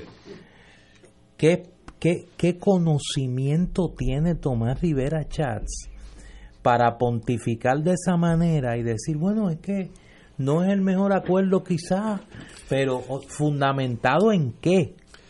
¿Fundamentado en qué? Y además de, de eso, es que no estamos hablando de una, de, un- de una cantidad trivial de dinero, señores. Estamos hablando de billones de dólares eh, que se están renegociando. No, y Yo, lo peor, lo peor para- como tú señalabas, y corrígeme si, si no estoy en lo correcto, este es el primer acuerdo, por lo tanto va a ser el, Sí. el precedente Sí, se puede... eh, eh, el que eh, el cual el resto de los acreedores de Puerto Rico van a mirar y van a decir mi acuerdo no puede ser peor que ese Mi recomendación al, al gobierno hubiera sido, primero, eh, que utilizaran unas eh, proyecciones económicas relativamente conservadoras en vez de unas sumamente optimistas como parece que han hecho tanto la Junta como los bonistas. Segundo, como, como dije, que se, se, se analizara esto en el contexto de toda la deuda de Puerto Rico que se tiene que renegociar. Eh, ¿Cuánto podemos verdaderamente eh, darle aquí a los bonistas y todavía poder renegociar de manera razonable las otras deudas y cumplir con las otras obligaciones que tenemos, incluyendo las pensiones? Y tercero, yo le hubiera recomendado al gobierno de Puerto Rico que en vez de comenzar a negociar eh, utilizando los 17 mil millones de principal, que es el número que se, ¿verdad? De- que Sí. se utiliza porque fue eh, eso es lo que se radicó en quiebra. Eh, si vamos a enero de este año, los precios de los Cofina Juniors estaban en 29 centavos al dólar. Si tú crees de verdad que el mercado es un indicador, un buen indicador del valor, este, de lo que valen esos instrumentos, si tú verdaderamente eres un free market guy, como dicen esta gente que son, este, eh, pues entonces el mercado te estaba indicando en enero que el recorte que ibas a recibir era de 71%, porque eso era lo que el mercado decía que eso valía en ese momento. O sea que yo hubiera, mi primera oferta hubiera sido 29 chavos. Y de ahí entonces vamos vamos subiendo este hasta que lleguemos a, a- a un punto más razonable. Pero aquí aparentemente no, no se hizo así, no no, no se utilizó eh, ni, ni los precios de mercado eh, actual eh, eh, bajo el cual bajo los cuales se están intercambiando estos bonos, no se hizo una un análisis eh, holístico, compren- o sea, como se dice en inglés comprehensive, exhaustivo de cómo cae esto con las otras piezas de la deuda y se están utilizando aparentemente unas proyecciones económicas bastante optimistas. Vamos a partir de la premisa que toda esta gente en el gobierno, los que estuvieron envueltos, yo no sé quiénes estuvieron, yo sé que la Cámara y el Senado pues aprobó la ley, pero detrás de esa ley eh, hay mucha gente que tiene que conocer de ese mundo, porque redactarla nada más es una proeza. Eh, ¿Estás gober- seguro de lo que tú no, no, no, pero, pero de- de- déjame de que terminar. mucha gente tiene que conocer de eso Bueno, pues, Redactar esa ley como está requirió eso mucha la, gente. rega- la redactaron uno o dos bufetes Ok, pero va- va- va- vamos de los propios acreedores y los bufetes Pero- que están haciéndose mu- mucho más millonarios Pero- con el dinero del gobierno de Puerto Rico. Yo aprendí muchas décadas en el mundo de inteligencia que nadie, nadie es loco. Hay algunos que se hacen los locos, pero nadie, así que no. ¿Por qué esto está sucediendo ahora? Why now? Eh, ¿Por qué no usamos un método? Esto yo no sé nada de esto, pero continuar hablando, a ver si el recorte es un, un recorte más pegado en vez de, de a media pulgada, y a un utilizar, cuarto. como dije, otras metodologías, Oh, oh, otras, proyecciones. Ok. Esa- hay, hay varias cosas que influyen en esto. ¿Y por qué Eh, se hizo ahora? Yo creo que eh, hay hay cierta prisa por parte de AFAC, Prisa, ¿por qué? de la administración porque como dije eh, sí da un alivio verdad al gobierno de Puerto Rico y son cerca de ellos estiman de 400 millones anuales que van que no van a tener que utilizar para pagar la deuda que vienen para el fondo general que ellos podrán ellos siendo el gobierno de Puerto Rico pues podrán gastar eh, eh, en lo que la junta les permita En un plazo Este, corto de eh, bueno, sí, porque esto esto está diseñado para que empiece eh, el primero de julio del, del 2019. O sea que eh, eh, eh, esta transacción se quiere cerrar creo que en enero es la es la por eso es la prisa de, de pasar la ley eh, tan rápido porque la ley eh, la acción legislativa es una de las condiciones precedentes para cerrar la Y transacción eso fue lo que pasó anoche. y eso fue lo que pasó anoche, correcto. Eh, también yo creo que hay, que hay cierta presión sobre los miembros de la Junta. eh, to- que- todos sabemos que eh, eh, están sus términos se vencen a finales, no a finales, como en septiembre del año que viene. Agosto. Agosto del año que viene. Este, eh, en términos de renovación de la deuda no, no tiene mucho que enseñar. Eh, en términos de balancear los presupuestos tampoco, eh, que eran las dos misiones principales, básicamente, de la Junta. Eh, o sea que como parte de su legado y, de, su reputación profesional, pues me imagino que estas personas quieran dejar algo ya por lo menos negociado, este, que ellos puedan decir, mira, hicimos, hicimos esto y reportarle al Congreso cuáles han sido los avances que han logrado, ¿verdad? Avances entre comillas, según su, su propia mentalidad. O sea que hay, hay varias circunstancias que no tienen que ver con la cuestión técnica.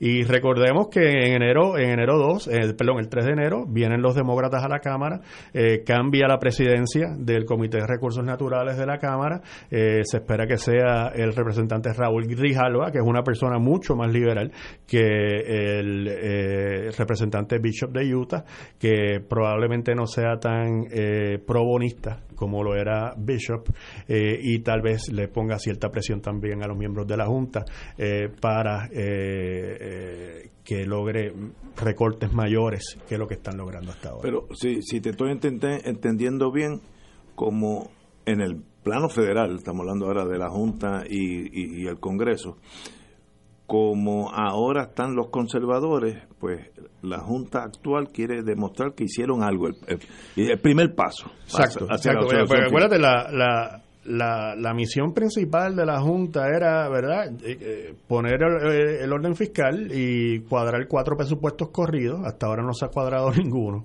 este Y segundo, eh, lograr que Puerto Rico regrese a los mercados de capital. Y el primer paso, antes de regresar a los mercados de capital, es bregar con la deuda que está ahora mismo en, en quiebra, ¿verdad?, que está en el proceso de reestructuración. O sea que...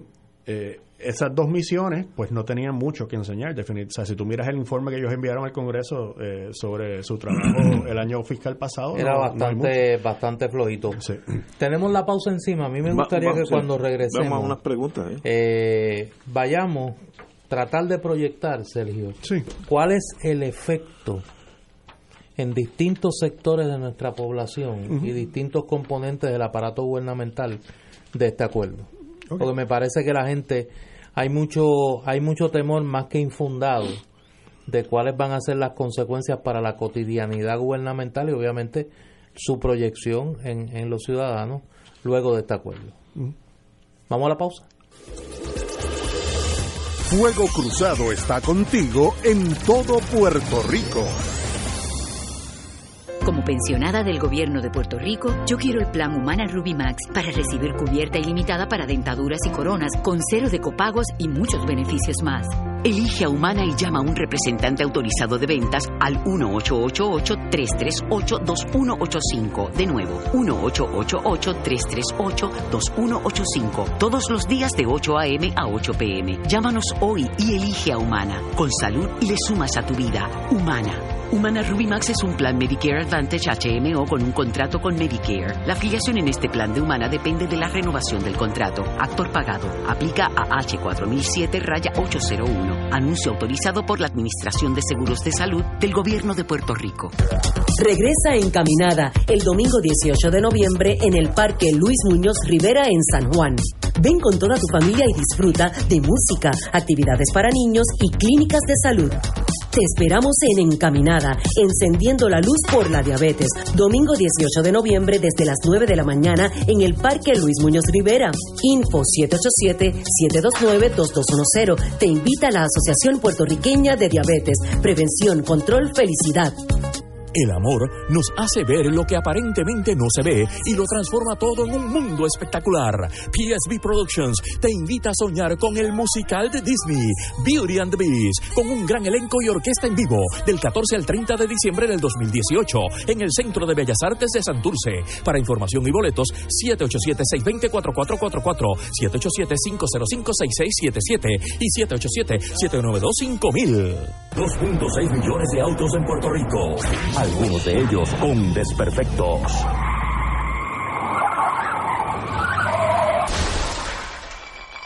Autocontrol. Tu carro. Tu carro. Tu mundo. Lunes a viernes a las 11 de la mañana por Radio Paz 810 AM.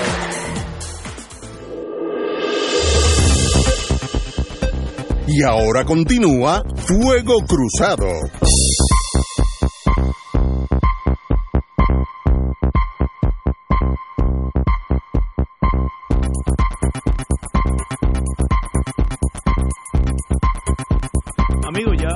Ya describimos toda la, la novela de lo que es Cofina y hacia dónde vamos con Cofina. Y el acuerdo Eh, en y el blanco y negro, ¿no? en blanco y negro.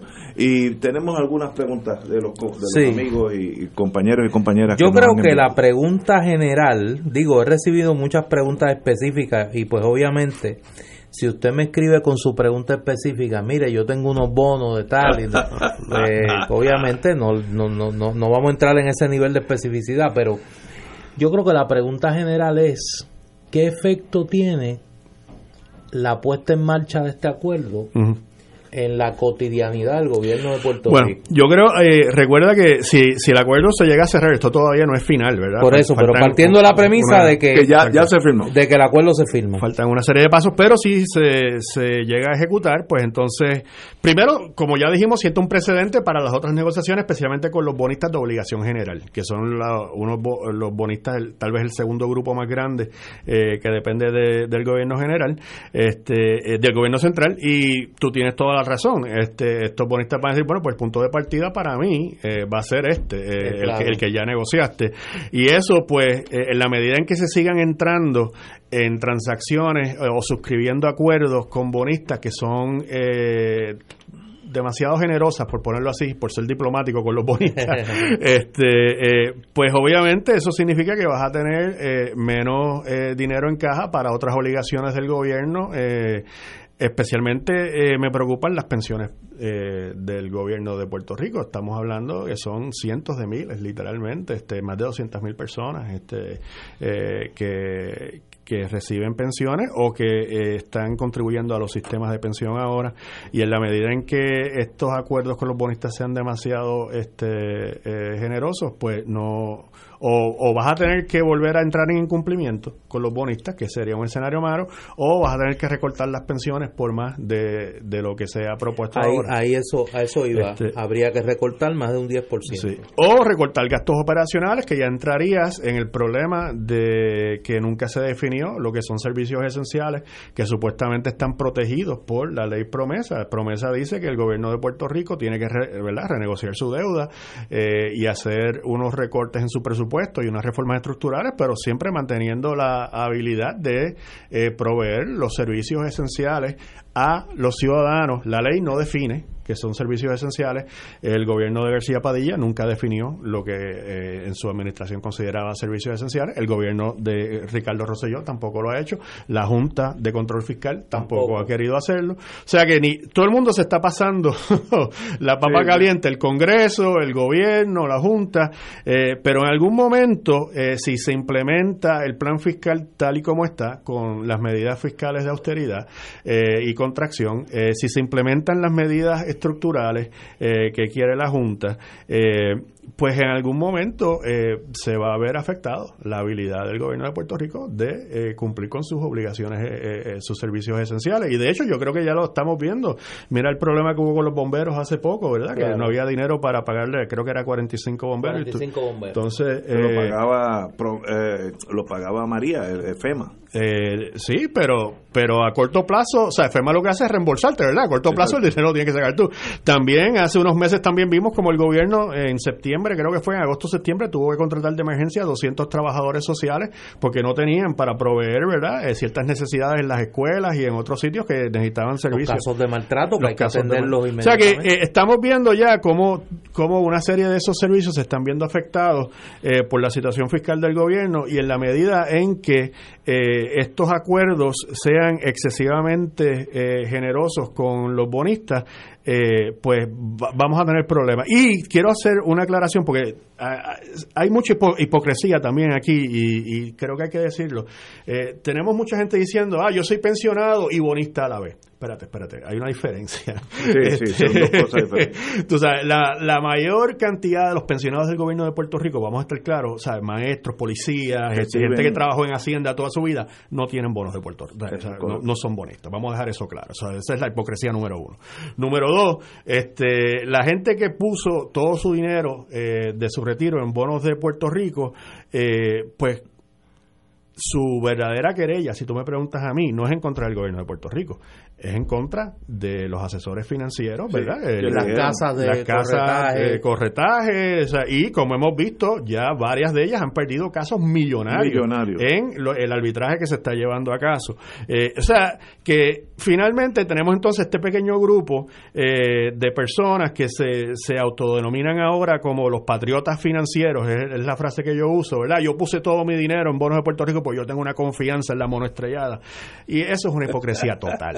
Entonces, esta persona lo que estaba buscando, primero que muchos de ellos son hombres y mujeres de negocio y sabían lo que estaban haciendo. buscando Segundo, lo que estaban buscando era no pagarle un chavo a Hacienda. O sea, ese era el objetivo principal y decidieron embarcarse en una estrategia sumamente arriesgada, porque, te lo repito, en el segundo día de la clase de finanzas 101, lo primero que te dicen es que no pongas todos tus, todos tus ahorros en, la misma canasta, ¿verdad? Que te diversifique. Si usted fue de esas personas que por ser un jaiba, por querer no pagar la hacienda, puso 100% de sus ahorros en bonos de Puerto Rico, pues ahora está, tiene que vivir con las consecuencias de haber eh, tomado la decisión voluntariamente de eh, seguir una estrategia de inversiones sumamente arriesgada. ¿Por qué los otros pensionados, por qué los otros niños, los niños de Puerto Rico, por qué los otros ciudadanos de Puerto Rico tienen que hacerle un rescate a usted por la irresponsabilidad que usted hizo y por su jaibería de no querer pagar lo que le corresponde como ciudadano Hacienda? Me, Explíqueme. Me, me, preguntan aquí, con el escenario que nos hemos presentado en la tarde de hoy, si es, es probable que haya más, eh, más menos empleados públicos en, en la nómina del gobierno. Definitivamente, porque eh, parte, parte del plan fiscal, eh, como dije, es una reforma gubernamental a fondo. Eh, se le dedica un capítulo completo del plan fiscal. una de las reformas estructurales que quiere que se lleve a fondo. ellos usan el eufemismo right sizing. right sizing es bajar. literalmente es recortar la nómina, ya sea despidiendo personas o no o por attrition, como dicen, ¿verdad? Este, No volviendo a contratar personas personas que se retiran. Eh, el problema es que eso tú no lo puedes hacer en todas las agencias del gobierno y para ser justos, la Junta ha tratado de hacerlo con, ¿verdad? Eh, agencia por agencia, con pero de, de, todas maneras en algún momento vas a tener que ir a los bolsillos grandes de empleados en el gobierno y esos inevitablemente son policías, maestros. Ahí, ahí es donde está la Universidad de Puerto Rico. Ahí, ahí es donde están los miles de empleados de verdad. Entonces, eh, en la administración del deporte hípico, tal vez lo que hay son seis personas. Sí, sí, sí. Eh, o sea, que estaríamos hablando que para que el gobierno pueda cumplir con este acuerdo, que implica una reducción eh, impactante de sus ingresos, va a tener que tomar medidas más allá del plan de ajuste fiscal. Sí, eh, en la medida... O sea, el plan de ajuste fiscal no es suficiente. En la medida en que la economía no crezca eh, según está proyectada, eh, que crezca en ese plan fiscal, este, que es básicamente la base que se utilizó para toda esta negociación, eh, pues sí, vas a tener un problema porque lo- los recaudos de Hacienda no van a estar ahí. O sea, la, eh, en la medida en que no tengan los recaudos de Hacienda, pues entonces vas a tener que tomar ciertas decisiones. Voy a hacer una pregunta que ronda el campo de la especulación y, y- y entiendo si no, si no me la contesta. Aquí podría darse un escenario donde lo impráctico de este acuerdo obliga a renegociar y obliga a mirar todo el esquema. A Todo que el esquema, ¿a qué te refieres? todo el esquema, incluyendo la ley promesa. Que alguien diga, Sí. "Va- va- va- va- vamos a parar aquí. O sea, esto, es- esto no ha resuelto el problema. O sea, ni podemos cobrar, hemos creado una crisis humanitaria. Estoy un poco reproduciendo la columna de Antonio Weiss, del padre, de uno de los padres intelectuales de esta Sí. criatura, Sí. que dice, mire, mire, cuidado, porque a lo mejor estamos metiéndonos en un camino que no va a producir lo que queríamos lograr originalmente. Sí, y, y ahí el problema es, acuérdate que la administración Obama tenía unos objetivos y los republicanos tenían otros Claro, objetivos. claro. O sea que, No, pero eh, el panorama entonces, eh, político se complica porque sí. tienes un Congreso dividido. Sí, exacto. Eh, mi experiencia, por lo menos, el, y te digo, pues estuve viajando a Washington hasta No, hace eso- poco por eso te y reuniéndome con, con gente allá. Este, el Congreso no quiere tocar esto ni con una vara de, de 10 pies. O sea, este, eh, para ellos promesa ya, ya- ya resolvió, unquote, resolvió el asunto de Puerto Rico. Es como ellos te lo dicen. We already eh, solved Puerto Rico. Este, Pero o sea que eso no es cierto. Eso no es cierto, pero en términos políticos, este, estoy dando la, la perspectiva política Veo, veo. de cómo ellos lo ven en términos políticos, que fue la pregunta que me hizo Néstor, ¿verdad? Sí, Este, sí, eh, o sea, eh, en términos políticos, ni los republicanos ni los demócratas tienen mucho ánimo de reabrir esta caja de Pandora. Sí. Este, Y los eh, entiendo. eh, por razones obvias, ¿verdad? Eh, y ahora mismo, eh, acuérdense también que Estados Unidos está casi al borde de una crisis constitucional. Vamos, vamos a dejar eso claro.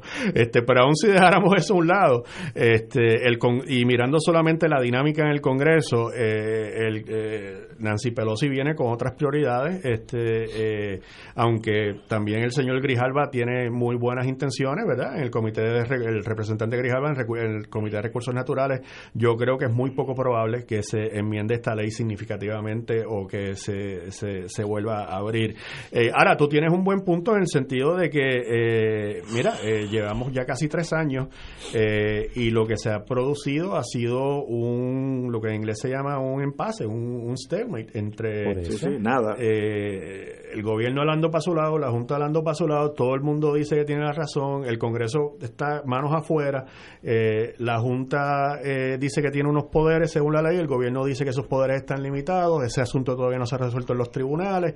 Esto era previsible, de hecho, y, eh, Néstor, este, cualquier persona, eh, y yo me acuerdo haber tenido este argumento con, con algunas personas en Washington, o sea, cualquier, que, cualquier persona que conozca la historia de Puerto Rico y conozca la crisis del presupuesto de 1909 y cómo las legislaturas en Puerto Rico a través de todas las épocas eh, antes de, de la Constitución se especializaron en hacerle la vida de cuadritos a los gobernadores Claro, americanos impuestos claro. por el por el presidente. Se hubiera dado cuenta que este era el resultado obvio verdad de lo que iba a suceder. Sea aquí somos expertos en hacerle la vida de cuadritos a, a- la gente que nos imponen de Washington pero, es pero, pero ese Este- pero ese ese conocimiento no estaba y yo tengo que partir de dos, dos premisas cuál de las dos más macabras uno que los acreedores quieren cobrar y Bueno, dos Néstor, algo, algo va a haber que pagar de la deuda. O sea, No, no, no, ta- no, también, es, claros. tam- también es Estamos irrealista o sea, reducir a Sí, sí, cero. la pero deuda. no, no, no, pero le- le- no, no, sí, precisamente porque creo que algo se debe pagar. Es que creo que el esquema, el, el esquema que inaugura este acuerdo, de que básicamente tú estás comprometiendo los ingresos del gobierno de Puerto Rico y la capacidad operacional del gobierno de Puerto Rico con lo que eso conlleva en términos del empobrecimiento general del país. O sea, este es el equivalente en la era contemporánea al acuerdo de Haití y el gobierno francés después de la independencia. Yo tú me tienes, tú te hiciste independiente, aboliste la esclavitud, ahora yo, tú me tienes que pagar hasta el año del juicio final, porque imagínate, claro, estoy también incluyendo otro otro componente macabro entre comillas en la ecuación, que es el interés político de los demócratas Ujú. de, de cara al 2020 convertir a Puerto Rico. Lo hicieron con María, lo han hecho con el tema de la crisis humanitaria, como ellos la llaman. Convertir a Puerto Rico en una banderilla que le puedan colocar a Donald Trump. Pues eso me- cuando yo sumo esos elementos me hace pensar que de cara a agosto del 2019, que es cuando se vencen los nombramientos de esta Junta, alguna revisión tiene que haber de cuál ha sido la labor de la Junta en este momento hasta Bueno, este sí, momento. ellos, ellos tienen que, ¿verdad? Periódicamente someter sus Y informes. alguien dirá, alguien dirá cuán viable en la práctica es ese acuerdo. Va- vamos a una pausa, continuamos con Sergio Mazuacho. Esto es Fuego Cruzado por Radio Paz 810 AM. Diariamente en nuestra cocina algo delicioso se cuece en la olla. Se escucha el cortar de la cebolla y el triturar de los ajos. En Freshmart utilizamos ingredientes frescos sin aditivos ni preservativos. En el deli encontrarás la mejor variedad de desayunos, almuerzos y cenas, pizzas artesanales y más. Los mejores especiales de la semana para comer sano y sabroso. Explora la variedad de ofertas más saludables. Ven a Freshmart en Aguadilla, Caguas, Carolina, Condado, Guaynabo y Atorrey. Freshmart es para todos. Fuego Cruzado está contigo en todo Puerto Rico.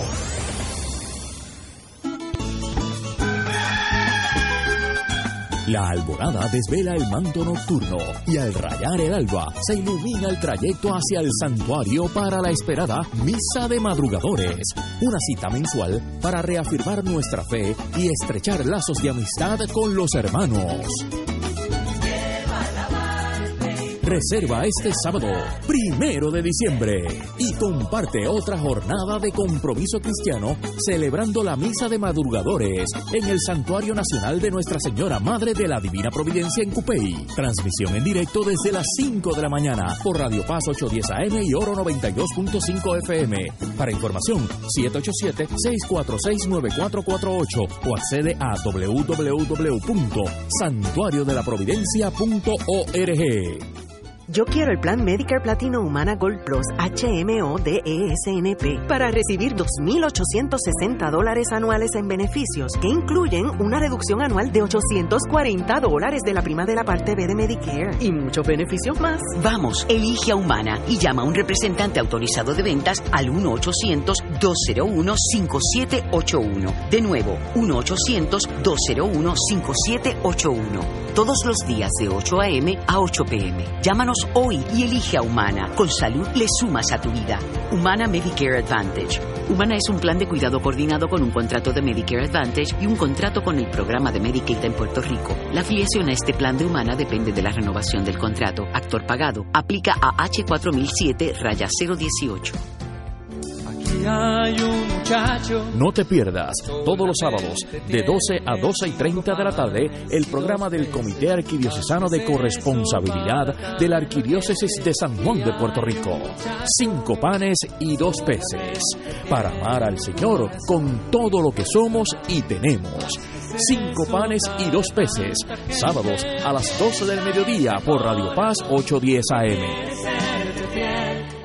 Se sienten los aires navideños y en la comunidad Jesús Mediador estamos listos para celebrar en familia el festival navideño que como todos los años la comunidad Jesús Mediador te brinda. Sábado 24 de noviembre desde las 12 del mediodía y el domingo 25 de noviembre desde las 9 de la mañana. Dedicado a Francisco Pirulo Rosado. Habrá kioscos, música, artesanos y grandes artistas invitados. Andrés Jiménez, Gary Núñez y Plena Libre. Pirulo y la tribu. Los violines de Marquito, trovadores y muchos artistas más. 24 y 25 de noviembre, carretera 871, Barrio Volcán, Bayamón. Te esperamos.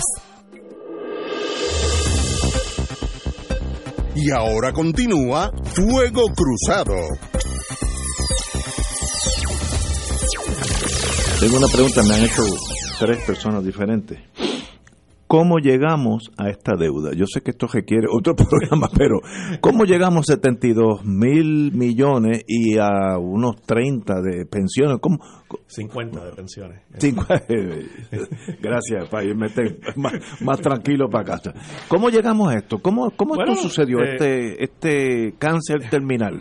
Yo creo que eh, una, o sea, una serie de factores. Acuérdate que eh, en Puerto Rico eh, mucho de este dinero se utilizó bien. Es, la gente se olvida ahora, pero podemos estar en, ¿verdad?, protestar que el estado de las carreteras es pésimo ahora mismo, pero las carreteras se construyeron. O sea, hace 60 años no había expreso, tú sabes. Este, hace 70 años eh, no había, eh, eh, la isla no estaba electrificada completamente. Hace se- 70 años el servicio de acueductos no era el que es hoy. Y, volvemos, nos podemos quejar de que el servicio que tenemos hoy en día de energía eléctrica, de acueductos, de carreteras, tal vez no sea el mejor y no se le ha dado el mejor mantenimiento o el mantenimiento apropiado de esas facilidades, pero esas facilidades se construyeron. Parte de esa Ok, o sea, superdeuda es en est- infraestructura, que, la estamos disfrutando. que eso está bien, este, eso está bien, o sea, eso es lo que se supone que haga el gobierno. Este, la parte donde yo creo que hemos cometido errores es pues cuando empezamos, como re- como dijimos al principio del programa, cuando empezamos a utilizar deuda a largo plazo para pagar gastos operacionales, este, y eso fue mayormente después del 2000. Después Este, 2000. Ahí donde se 2000, complica la si cosa. tú miras la curva de la deuda de Puerto Rico en relación al Producto Bruto, eh, cuando se dispara eh, en relación al Producto Bruto, que es el Producto Bruto lo que representa en este caso es la capacidad de nosotros de pagar, ¿verdad? Este, cuando tú vas a tomar prestado, eh, el banco usualmente mira dos cosas. ¿Para qué tú quieres los chavos? ¿Para qué los vas a usar? Este, si va a ser para un activo, que va a ser ¿sabes? para una casa, para un, o en el caso del gobierno, pues para un hospital, para un, eh, una carretera que va a dar peaje, una planta de energía eléctrica. Y dos, ¿cuál es la capacidad de repago de, del que, ¿sabes? de lo que estás cogiendo, del que está cogiendo prestado? O sea, en Japón se deben, ¿sabes? una cantidad enorme de dinero, pero la capacidad de repago de Japón es mucho, igual que en Estados Unidos, ¿verdad? Que se deben, eh, eh, creo que son 17 trillones de dólares, este, pero, Pero, o sea, la capacidad de la repago capacidad está de repago está ahí. Este, eh, en el caso de Puerto Rico, no. O sea, seguimos cogiendo prestado cuando la economía empezó a dejar de crecer a principios de la, después del 2000, 2001, eh, por diversidad de razones, en parte por la 936, en parte porque China e India entraron a, a- al mundo como, como productores, este NAFTA, CAFTA, los otros tratados comerciales que hizo Estados Unidos, que nos quitaron parte del acceso eh, único, o, eh, nos quitaron el acceso único que teníamos, ¿verdad? Que, que era uno de los pilares de ELA, ¿verdad? Eh, Néstor, el mercado común. Mercado común, este, pues cuando tú eh, esa Ay, con- Dios. cuando tú ves esa, esa cadena de factores eh, que resultaron en, en- en un, en un crecimiento reducido seguimos cogiendo prestado como si hubiéramos estado creciendo a la tasa que Eh. estábamos creciendo en 1950 Este- ahora eso se da pues se junta el hambre con la necesidad. Este, el gobernador, a qué gobernador no le gustaba, ¿verdad? Emitir deuda para poder decir que hizo obra. Acuérdense de esa palabra, ¿verdad? Hizo obra. Sí. Este, eh, y segundo, eh, eh, los banqueros, pues siempre estaban disponibles eh, a- por una, por una módico fee, ¿verdad? Este, prepararte la transacción. Y O más sea si que- un día, y más si un día tú estabas en el gobierno y desde el gobierno emitías deuda, te ibas del gobierno, te ibas a la banca y desde la banca comprabas esa deuda. y ayudabas al gobierno a seguir Y emitiendo ayudabas deuda. al gobierno donde tú estabas Una- que siguiera emitiendo fíjate, eh, deuda. una cosa que los historiadores eventualmente van a tener que analizar es el rol del Banco de Fomento en todo esto. El Banco de Fomento se desvirtuó completamente de ser un, un, un- un agente fiscal a básicamente eh, un- una puerta giratoria, como dice Néstor, entre la banca Sí. comercial y el gobierno. Salías tú y entraba yo. salía- Sería bueno hacer wow. el organigrama de el tránsito de los ejecutivos del Banco Gubernamental de Fomento, del gobierno a la banca y de la banca al gobierno. Y eso podría explicar tanto. Yo creo que ese es uno de los factores institucionales. explicar O sea, tanto. eh, esto tiene factores económicos, factores institucionales, eh, Sí. que- como este que estamos hablando en específico, este, factores que tienen que ver pues con, con la política partidista, ¿verdad? Que la naturaleza de, de, de, de- de la democracia es pues tratar de... ¿no? Y el, el, la, la, el- el nivel corrupto del clientelismo político en Puerto Rico, la relación de los electores y del, y del liderato Sí, la clase una- política una relación de patronazgo se, convirtió en una relación de prácticamente práctica y estrictamente de patronazgo. O sea que cuando tú sumas todos esos factores, o sea, Ahí- yo, yo creo que tú no puedes decir que hubo un solo un factor. No, no, no, Este, Esto, esto es un problema complejo y yo creo que le va a tocar a los historiadores eh, discernir y repartir las culpas donde tengan que caer. Sergio, ha sido un privilegio tenerte aquí. Dos Gracias, horas. Gracias. Eh, Gracias a de ustedes. verdad que se hicieron 15 minutos y de verdad que me has explicado mucho de esta ley que es bien compleja de entender y más complejas de implementar. Así que de- eh, sé que estarás por aquí varias veces. Gracias. Cada, cada vez que venga otra decepción. Como decía estaré- nunca es triste la verdad, lo que no tiene es remedio. Señores, tenemos que irnos hasta el lunes Gracias, Sergio. a las 17 Gracias a horas.